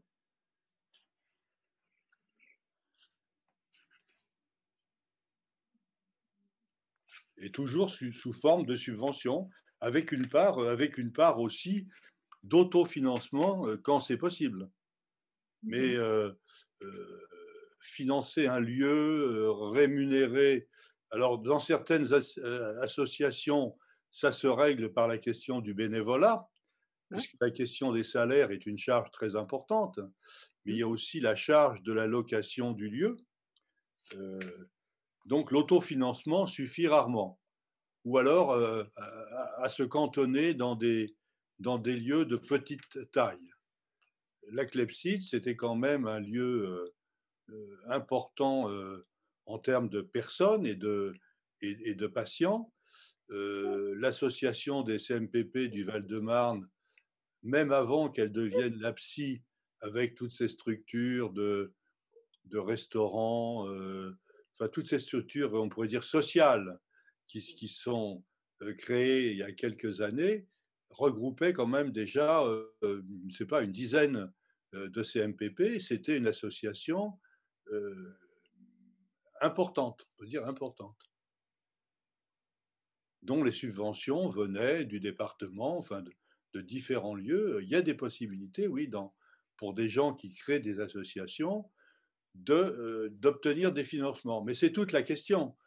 Euh, quelqu'un qui finance, c'est aussi quelqu'un dont vous venez, dont vous devenez dépendant. Les instituts de Berlin, Vienne ont été financés par des, euh, des gens qui étaient en sympathie avec la psychanalyse et qui avaient une fortune, des gens fortunés. Voilà, il y a les mécènes. Les mécènes, la, voilà. La Société psychanalytique de Paris, elle a été en partie euh, financée par euh, la princesse. Oui. Berlin, il y avait le rôle de Huntington, qui était quelqu'un d'assez, d'assez aisé, mais chacun, dans le fonctionnement, on n'est plus du tout dans ce type de fonctionnement. Non, c'est, c'est des fonctionnements de référence, Hmm. mais on n'est plus du tout dans ce type de fonctionnement parce que euh, les psychanalystes se formaient gratuitement, Hmm. euh, ils étaient analysés gratuitement, et ensuite ils, ils rendaient euh, cette dette sous forme euh, eux-mêmes euh, d'analyse qu'ils pratiquaient, soit sur des, avec des, des futurs, analy- futurs analystes, ou bien tout simplement avec des gens qui venaient en analyse. Hmm. Donc, il n'y avait pas ce problème de, de- de personnel. De... Et puis, les, les lieux, je ne sais pas, oui, je pense que c'était euh, la fortune, des fortunes individuelles qui, qui pouvaient maintenir euh, euh, l'existence de ces lieux. On n'est plus du tout là-dedans. Euh, rien n'exclut qu'un mécène euh, puisse surgir dans les années à venir Hmm. pour soutenir la psychanalyse dans un lieu ou dans un projet. Encore les Émirats, quoi. Bah, il n'y a pas que le football, quand même. Ah, D'accord. mais moi, justement, je voudrais en revenir sur cette théorie des Foucault. On t'entend mal, Jacques. Eh bien, je parle là dans l'appareil. Tu as une petite voix. Ah bon? Allez, vas-y. vas-y. Je voulais en revenir sur cette théorie des Foucault pour dire que on n'a pas assez le souci des, des- des lieux où, où- où quelque chose germe. Est-ce que certains d'entre vous connaissent Joseph Roussel ou Alpha Psychanalyse? Non. Bon, C'est une institution du type de DLP qui a été créée il y a trois ans à Montpellier, qui regroupe un certain nombre de gens, qui a déjà pris contact avec euh, euh, Dimension de la psychanalyse à Bruxelles, qui, a pris, qui fait venir des gens de, du Paris de Lacan, qui, qui organise justement de souffler sur les braises pour essayer de créer des dynamiques chacun des participants étant libre, effectivement, de avoir ses propres patients et ses cures. Donc, ce n'est pas des lieux publics où on peut venir en cas de désespoir, de ne pas trouver à qui parler en cas de souffrance psychique, mais c'est des lieux qui entretiennent la braise psychanalytique en convergence avec d'autres. Et ça, c'est une création que je cite récente. Joseph Roussel est un gars qui est expérimenté, qui est à peu près de ton âge. euh, euh, ami Lucas. Mais, mais, mais, mais on ne fait pas assez attention à ces créations et je pense qu'il y a une, euh, il faudrait une, faire une récollection de ces choses-là pour euh, apprendre à, à ne pas être trop nombrilisé sur les éléments euh, trop locaux que, que- qui peuvent nous enfermer.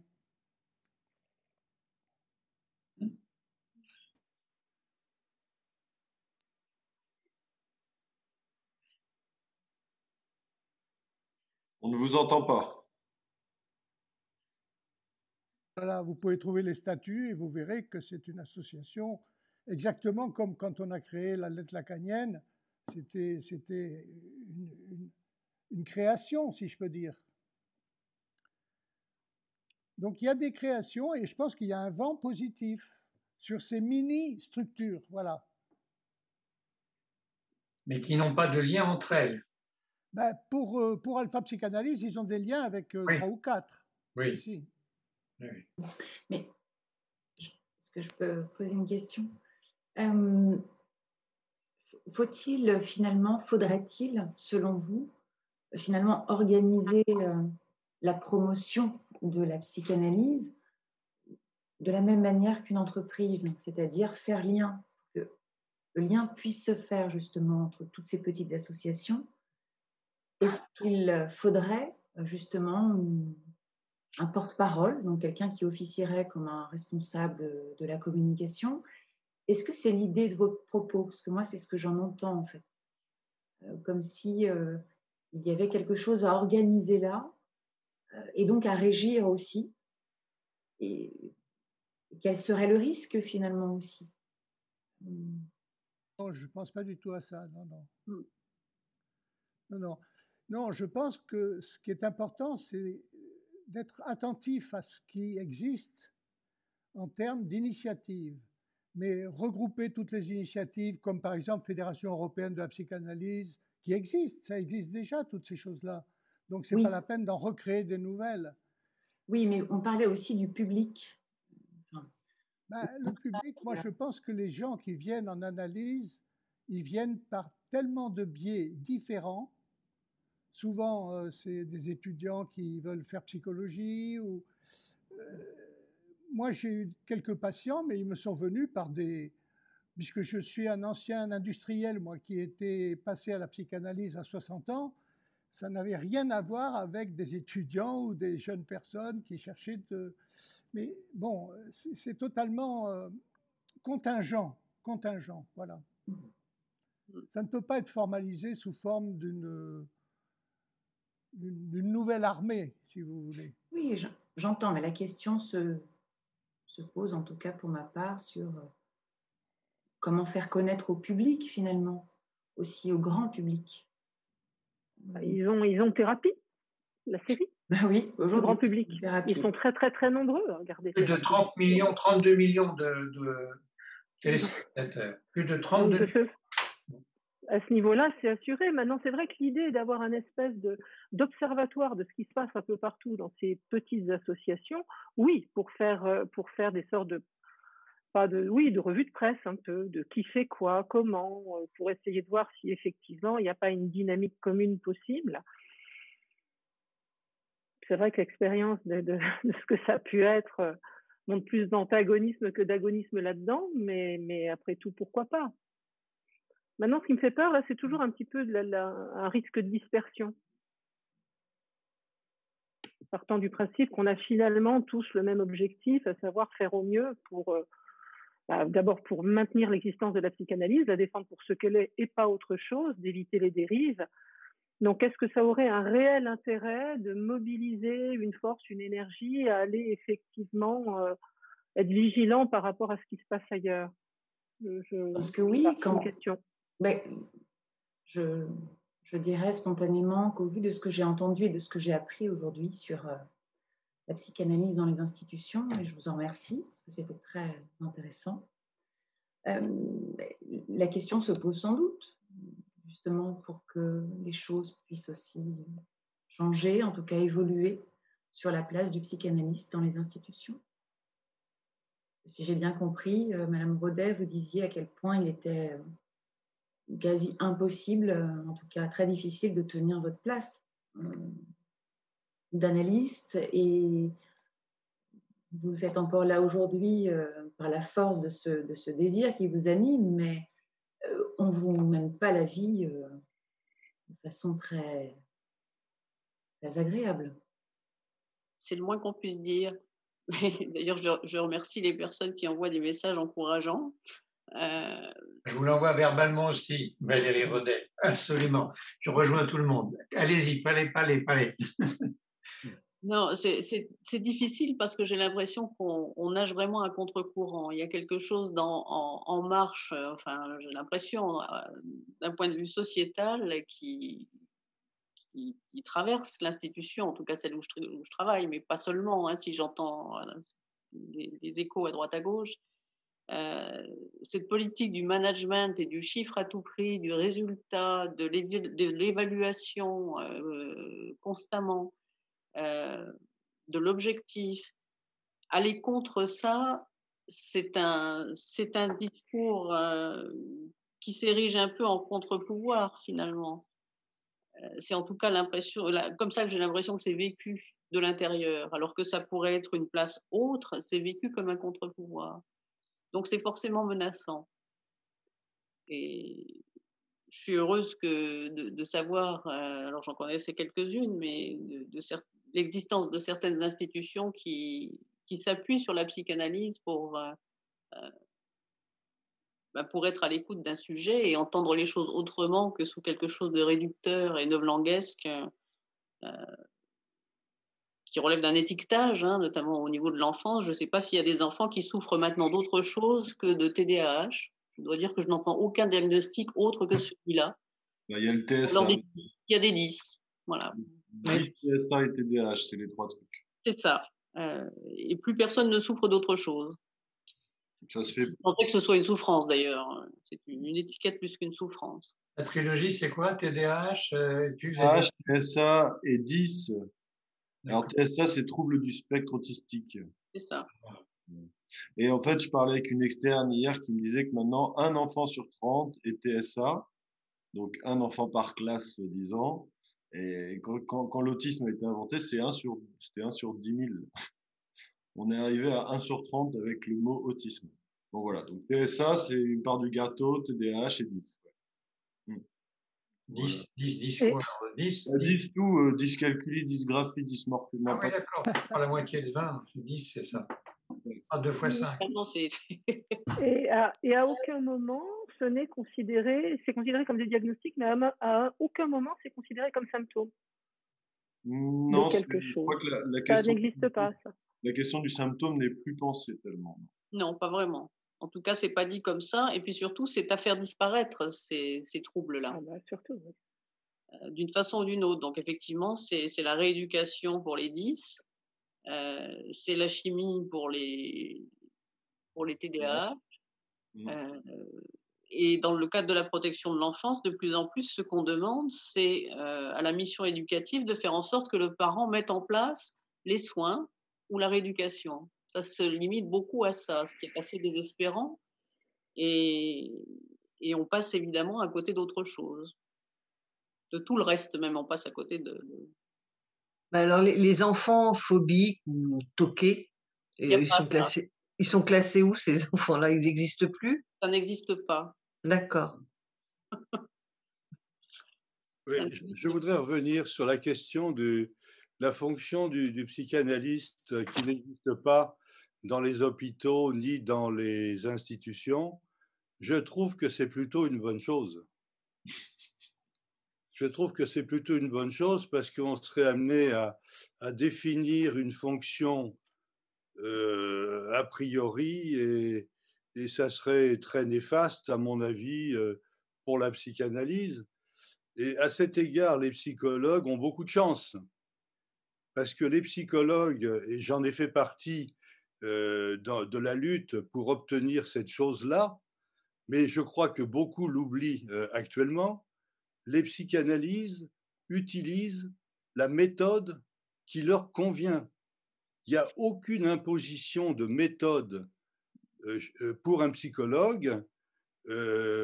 L'institution peut demander des choses, mais le psychologue, quand il est embauché, il utilise, on pourrait dire, les méthodes qui lui conviennent. Alors, si un psychologue euh, dans une institution veut se référer ou souhaite se référer à la psychanalyse, personne ne peut l'en empêcher. C'est tout à fait son droit, euh, c'est tout à fait sa place, et évidemment, euh, ça lui promet quelques ennuis parfois, mais c'est une place relativement facile.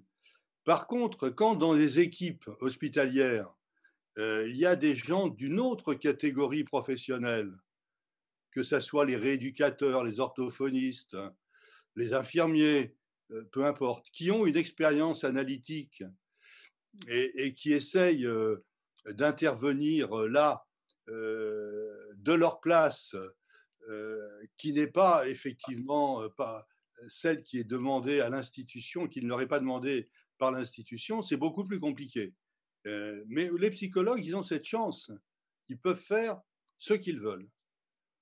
Après, ils en, ils en, ils en, ils en assument euh, les, événements qui, qui s'en découlent. mais c'est une place relativement facile. Tandis que pour certains rééducateurs ou infirmiers qui ont une pratique ou une expérience de la psychanalyse, ils sont encore en, bien plus grande souffrance parce qu'ils doivent mettre ça complètement de côté. Oui, c'est sans doute vrai. En même temps, je trouve que même, même en qualité de psychologue, euh, le champ est de plus en plus restreint pour, euh, pour avoir sa liberté d'action, justement, et, de faire un peu ce qu'on veut dans notre coin. Il faut rendre compte tout le temps. Il faut. Euh, c'est comme s'il y avait de plus en plus un, œil qui voudrait être présent dans les entretiens. C'est pourquoi faire, c'est quoi le but, alors c'est qu'est-ce qu'on vise il faut rendre compte de comment on prépare l'entretien, rendre compte de comment on, rend compte après de l'entretien, de ce qui s'est passé. Enfin, euh, ça n'est plus un, espace euh, finalement de liberté aussi de parole, euh, où on ne sait pas ce qui va se dire, on ne sait pas ce qui va s'y dérouler. et on n'en a pas forcément quelque chose à dire après c'est aussi cet espace de confidentialité, même dans un cadre de protection de l'enfance où effectivement le, travailleur social a, un écrit, il a des comptes à rendre au, magistrat. Mais si on ne préserve pas cet espace de parole euh, propre aux psychologues, euh, quel qu'il soit, hein, psychanalyste ou, d'autres d'autres obédiences. Pour le coup, c'est de plus en plus le psy lui-même qu'on cherche à niveler et à rabaisser. Et ça, c'est grave. Je pense que d'année en année, on passe des caps. Et, ça veut dire de résister à ça, de ne pas obéir, bien le, le, monde italien, de ne pas obéir. Mmh euh, c'est un peu ce qu'on m'a reproché euh, très récemment, hein, de ne pas être assez subordonné. Ah oui, bah oui, la psychanalyse n'est pas subordonnée.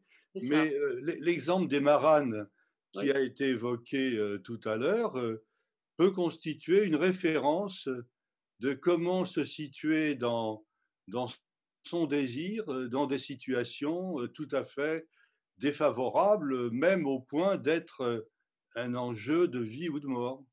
C'est comme ça que je me vis, effectivement, comme un marane. Mais écoutez, si nous, les analystes, si je puis dire nous les analystes, si les analystes ont une place à un certain moment historique, et en France en particulier, euh, après la guerre, à partir des années 60-70, et si l'évolution scientifique, capitalistique ne permet plus cette place, pourquoi se faire souffrir? Est-ce que ce n'est pas aux analystes de sortir des institutions publiques et de créer leurs propres institutions? Pourquoi se faire souffrir? C'est une bonne question. Voilà. Pourquoi pas? Les analystes créent, comme il y en a déjà quelques-unes, mais d'une manière un peu plus systématique, ne créent pas leurs institutions Puisqu'en fin de compte, l'analyste s'occupe du sujet, les institutions s'occupent de quoi? De l'institution. Ce n'est pas du tout le même objet. C'est fini, on n'a plus le même but. Peut-être que dans les années 60-70, l'institution et le psychanalyste regardaient dans le même sens, parce qu'il y avait des grands analystes, y compris Lacan, qui imposaient ça. Mais maintenant, c'est fini, c'est fini, c'est cuit. Pourquoi souffrir? Moi, je suis un petit peu vieux, mais pourquoi les jeunes générations ne se mettent pas à dire, ben voilà, on va créer nos institutions psychanalytiques. On est encore dans une démocratie, encore un tout petit peu. Pourquoi pas créer nos institutions? Voilà. Pourquoi vouloir absolument je l'ai fait moi-même, être dans l'hôpital, dans les institutions hospitalières qui nous font souffrir, qui font souffrir nos patients et qui sont, il n'y a pas d'ouverture, c'est fini, c'est fini. C'est fini. L'évaluation, mais qu'est-ce qu'on a à foutre de l'évaluation? Nous, puisqu'on s'occupe d'autre chose, on s'occupe du sujet. Moi, je n'ai pas de réponse à ta question, mais ce que j'étais en train de penser à, à pourquoi souffrir, euh, j'étais en train de me dire, mais pourquoi vivre? C'est nécessairement une souffrance. Oui, mais c'est qu'on est bien obligé d'accepter. Euh, alors plus ou moins, c'est vrai, mais euh, pourquoi souffrir?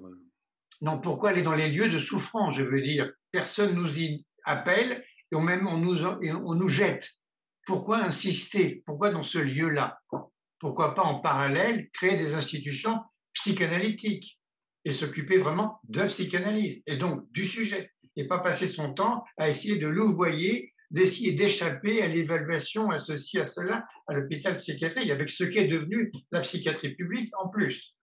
Le psychiatre qui a été cité tout à l'heure par, la dame, quand même, il faut quand même peut-être un jour comprendre.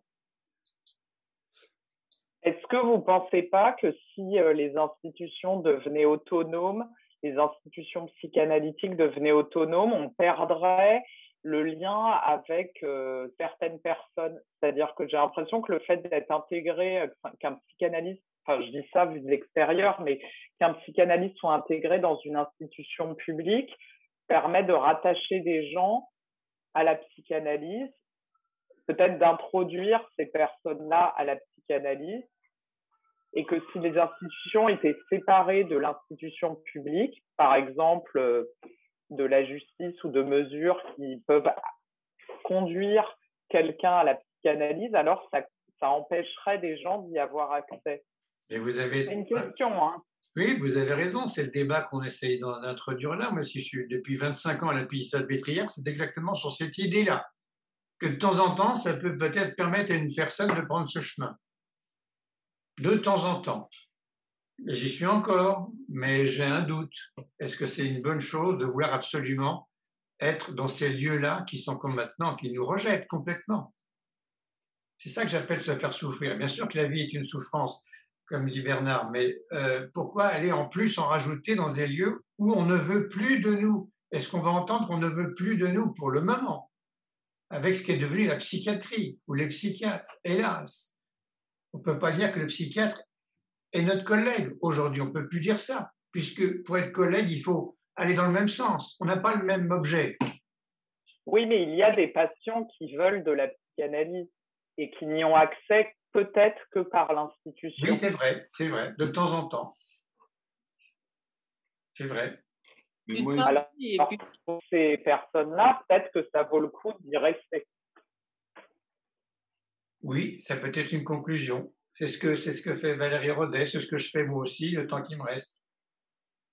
Oui, c'est ça, parce qu'au-delà du, du, psychanalyste même, c'est euh, c'est le sujet qui est, qui est évacué et qui est en danger.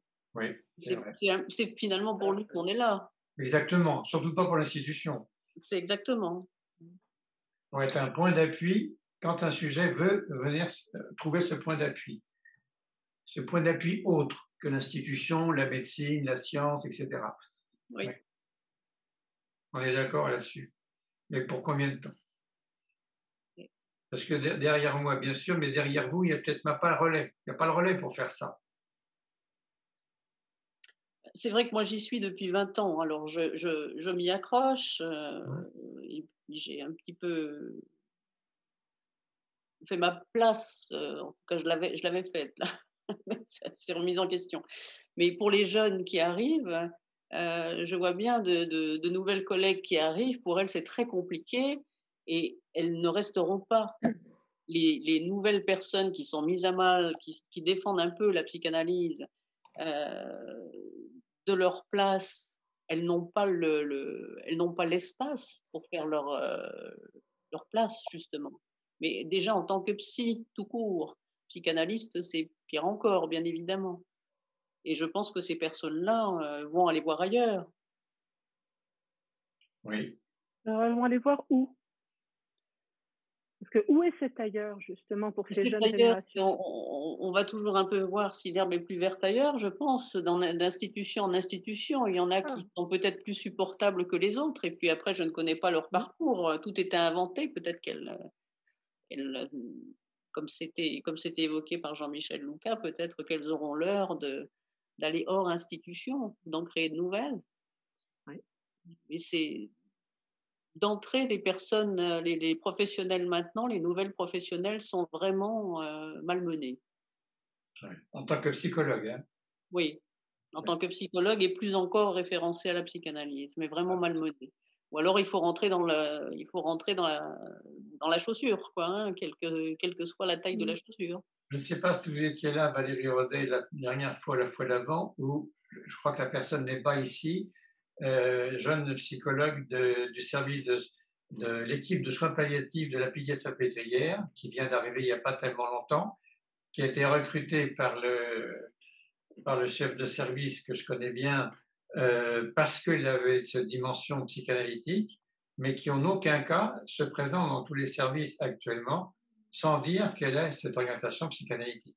Je ne sais pas si vous étiez là, mais vous n'avez pas vu cette personne dans notre réunion du samedi. Non. Donc voilà, elle, a été recrutée pour ça, par cette, pour cette dimension. Elle ne peut rien en dire de peur d'être rejetée. Oui, c'était le séminaire dernier. séminaire précédent, oui.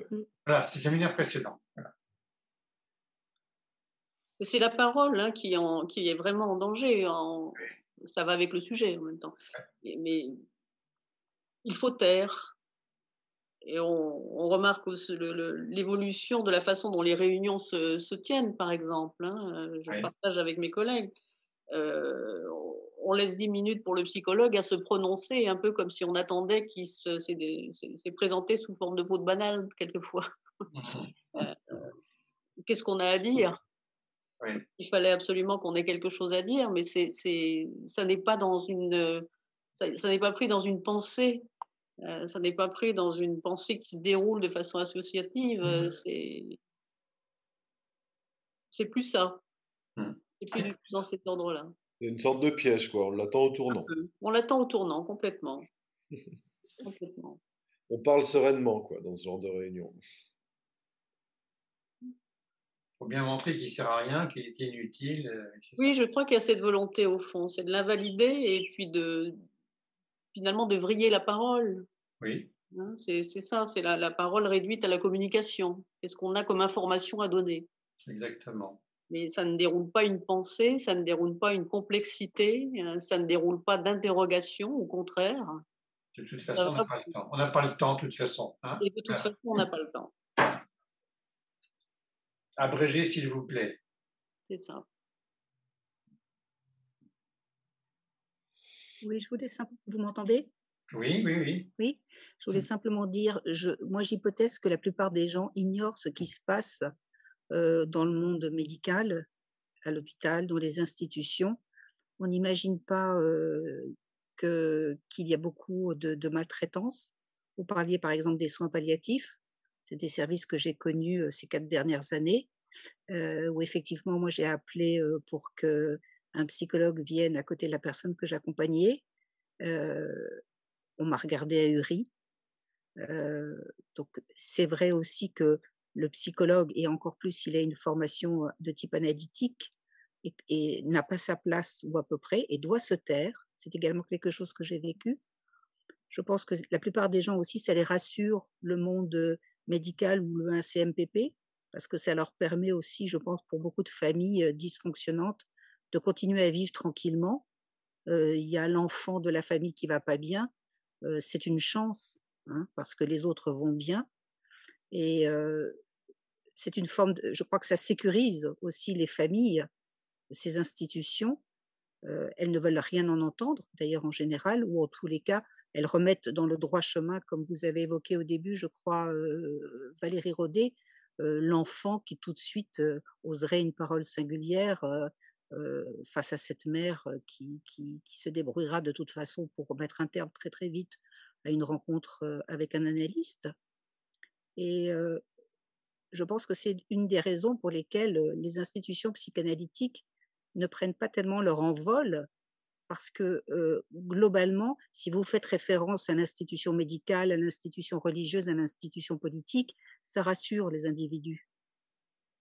Et la psychanalyse, elle est quand même fille de résistance, elle est quand même indépendante, elle signe quand même une, sorte de cheminement différent au sein d'une famille ou d'un groupe d'amis et la, psychanalyse, je pense, représente un danger pour beaucoup parce qu'elle modifie un petit peu un trajet qui, est sécurisé.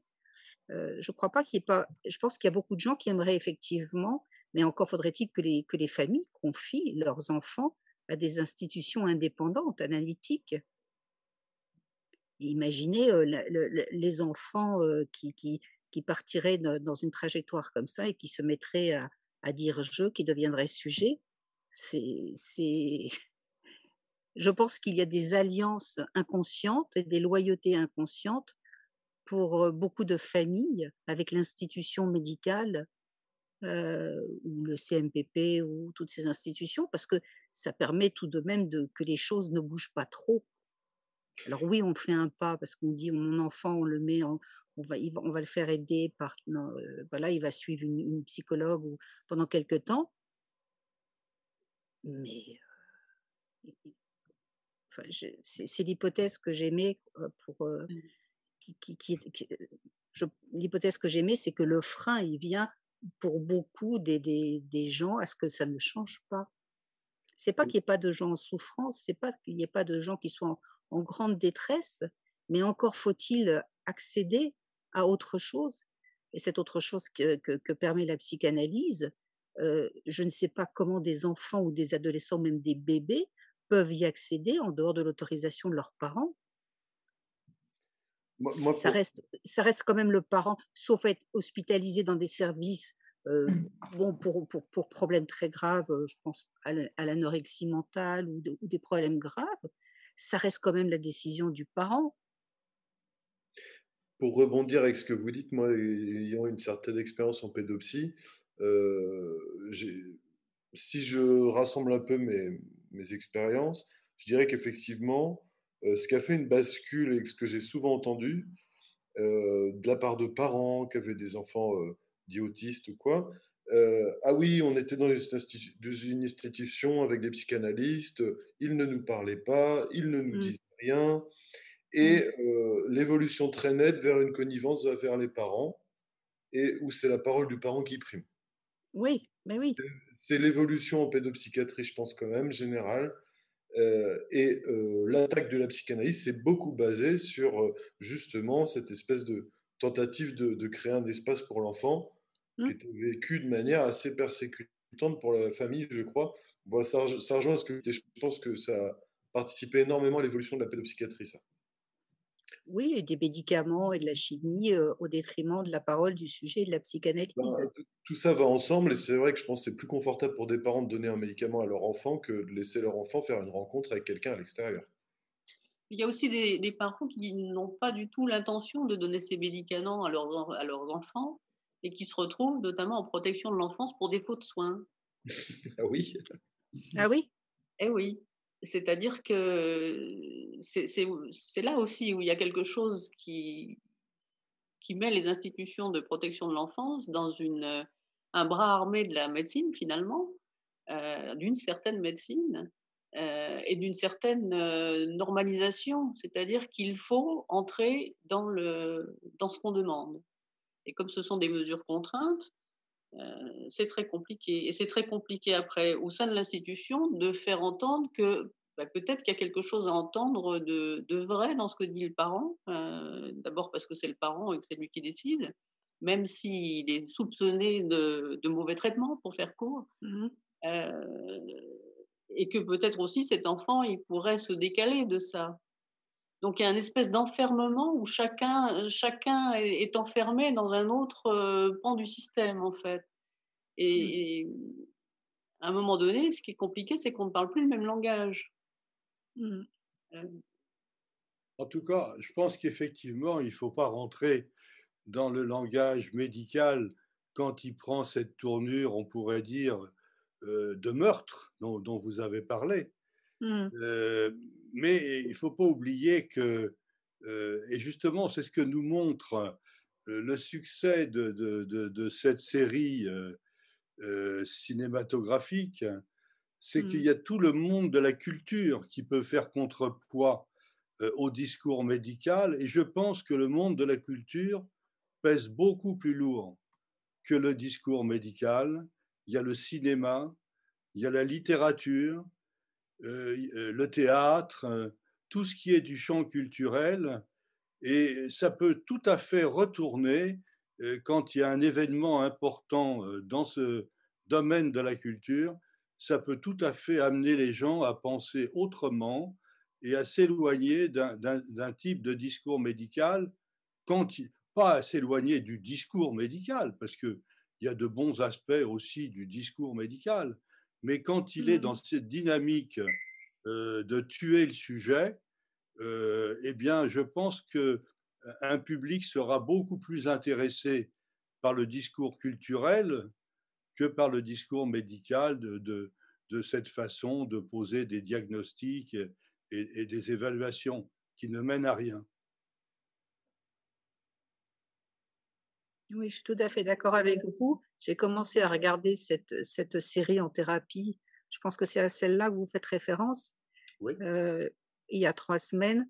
Et je dois dire que j'en suis très, très heureuse parce que je me dis que c'est de façon tout à fait en, douceur. C'est une formidable manière de rendre hommage au travail analytique sans opposer frontalement les positions des uns et des autres. Et je trouve qu'en ça, cette série est remarquable. Et j'espère qu'elle permettra effectivement un autre regard pour ceux et celles qui, qui pensaient que c'était ah bah, quand on en entend parler, l'analyse, c'est sombre, très sombre. Mais en général, c'est sur ceux qui n'ont jamais fait de travail en analyse. Et, je pense que, que, pour ça, cette, cette, je crois que. Bon. Allez-y, madame, je me tais. Je voulais dire quelque chose, mais je vais le faire après. Allez-y, continuez. Bah, non, mais c'est tout. Je, euh, voilà, je voulais dire simplement que ça fait. C'est la troisième semaine que je vois et je n'ai pas vu le début, mais, je trouve que c'est une chance, cette série. Euh, enfin, il y a quelque chose d'intelligent qui, est qui, de, grand public, d'accès grand public autour d'un travail qui opère. Alors, c'est peut-être pas la, cure analytique dans son classicisme, mais je pense que ça n'a aucune importance parce qu'au fur et à mesure des, des, des, des comment on appelle ça des, des saisons euh, voilà enfin au fur et à mesure des séances on va dire euh, il y a quelque chose qui opère et c'est bien dans l'après coup aussi que ça opère.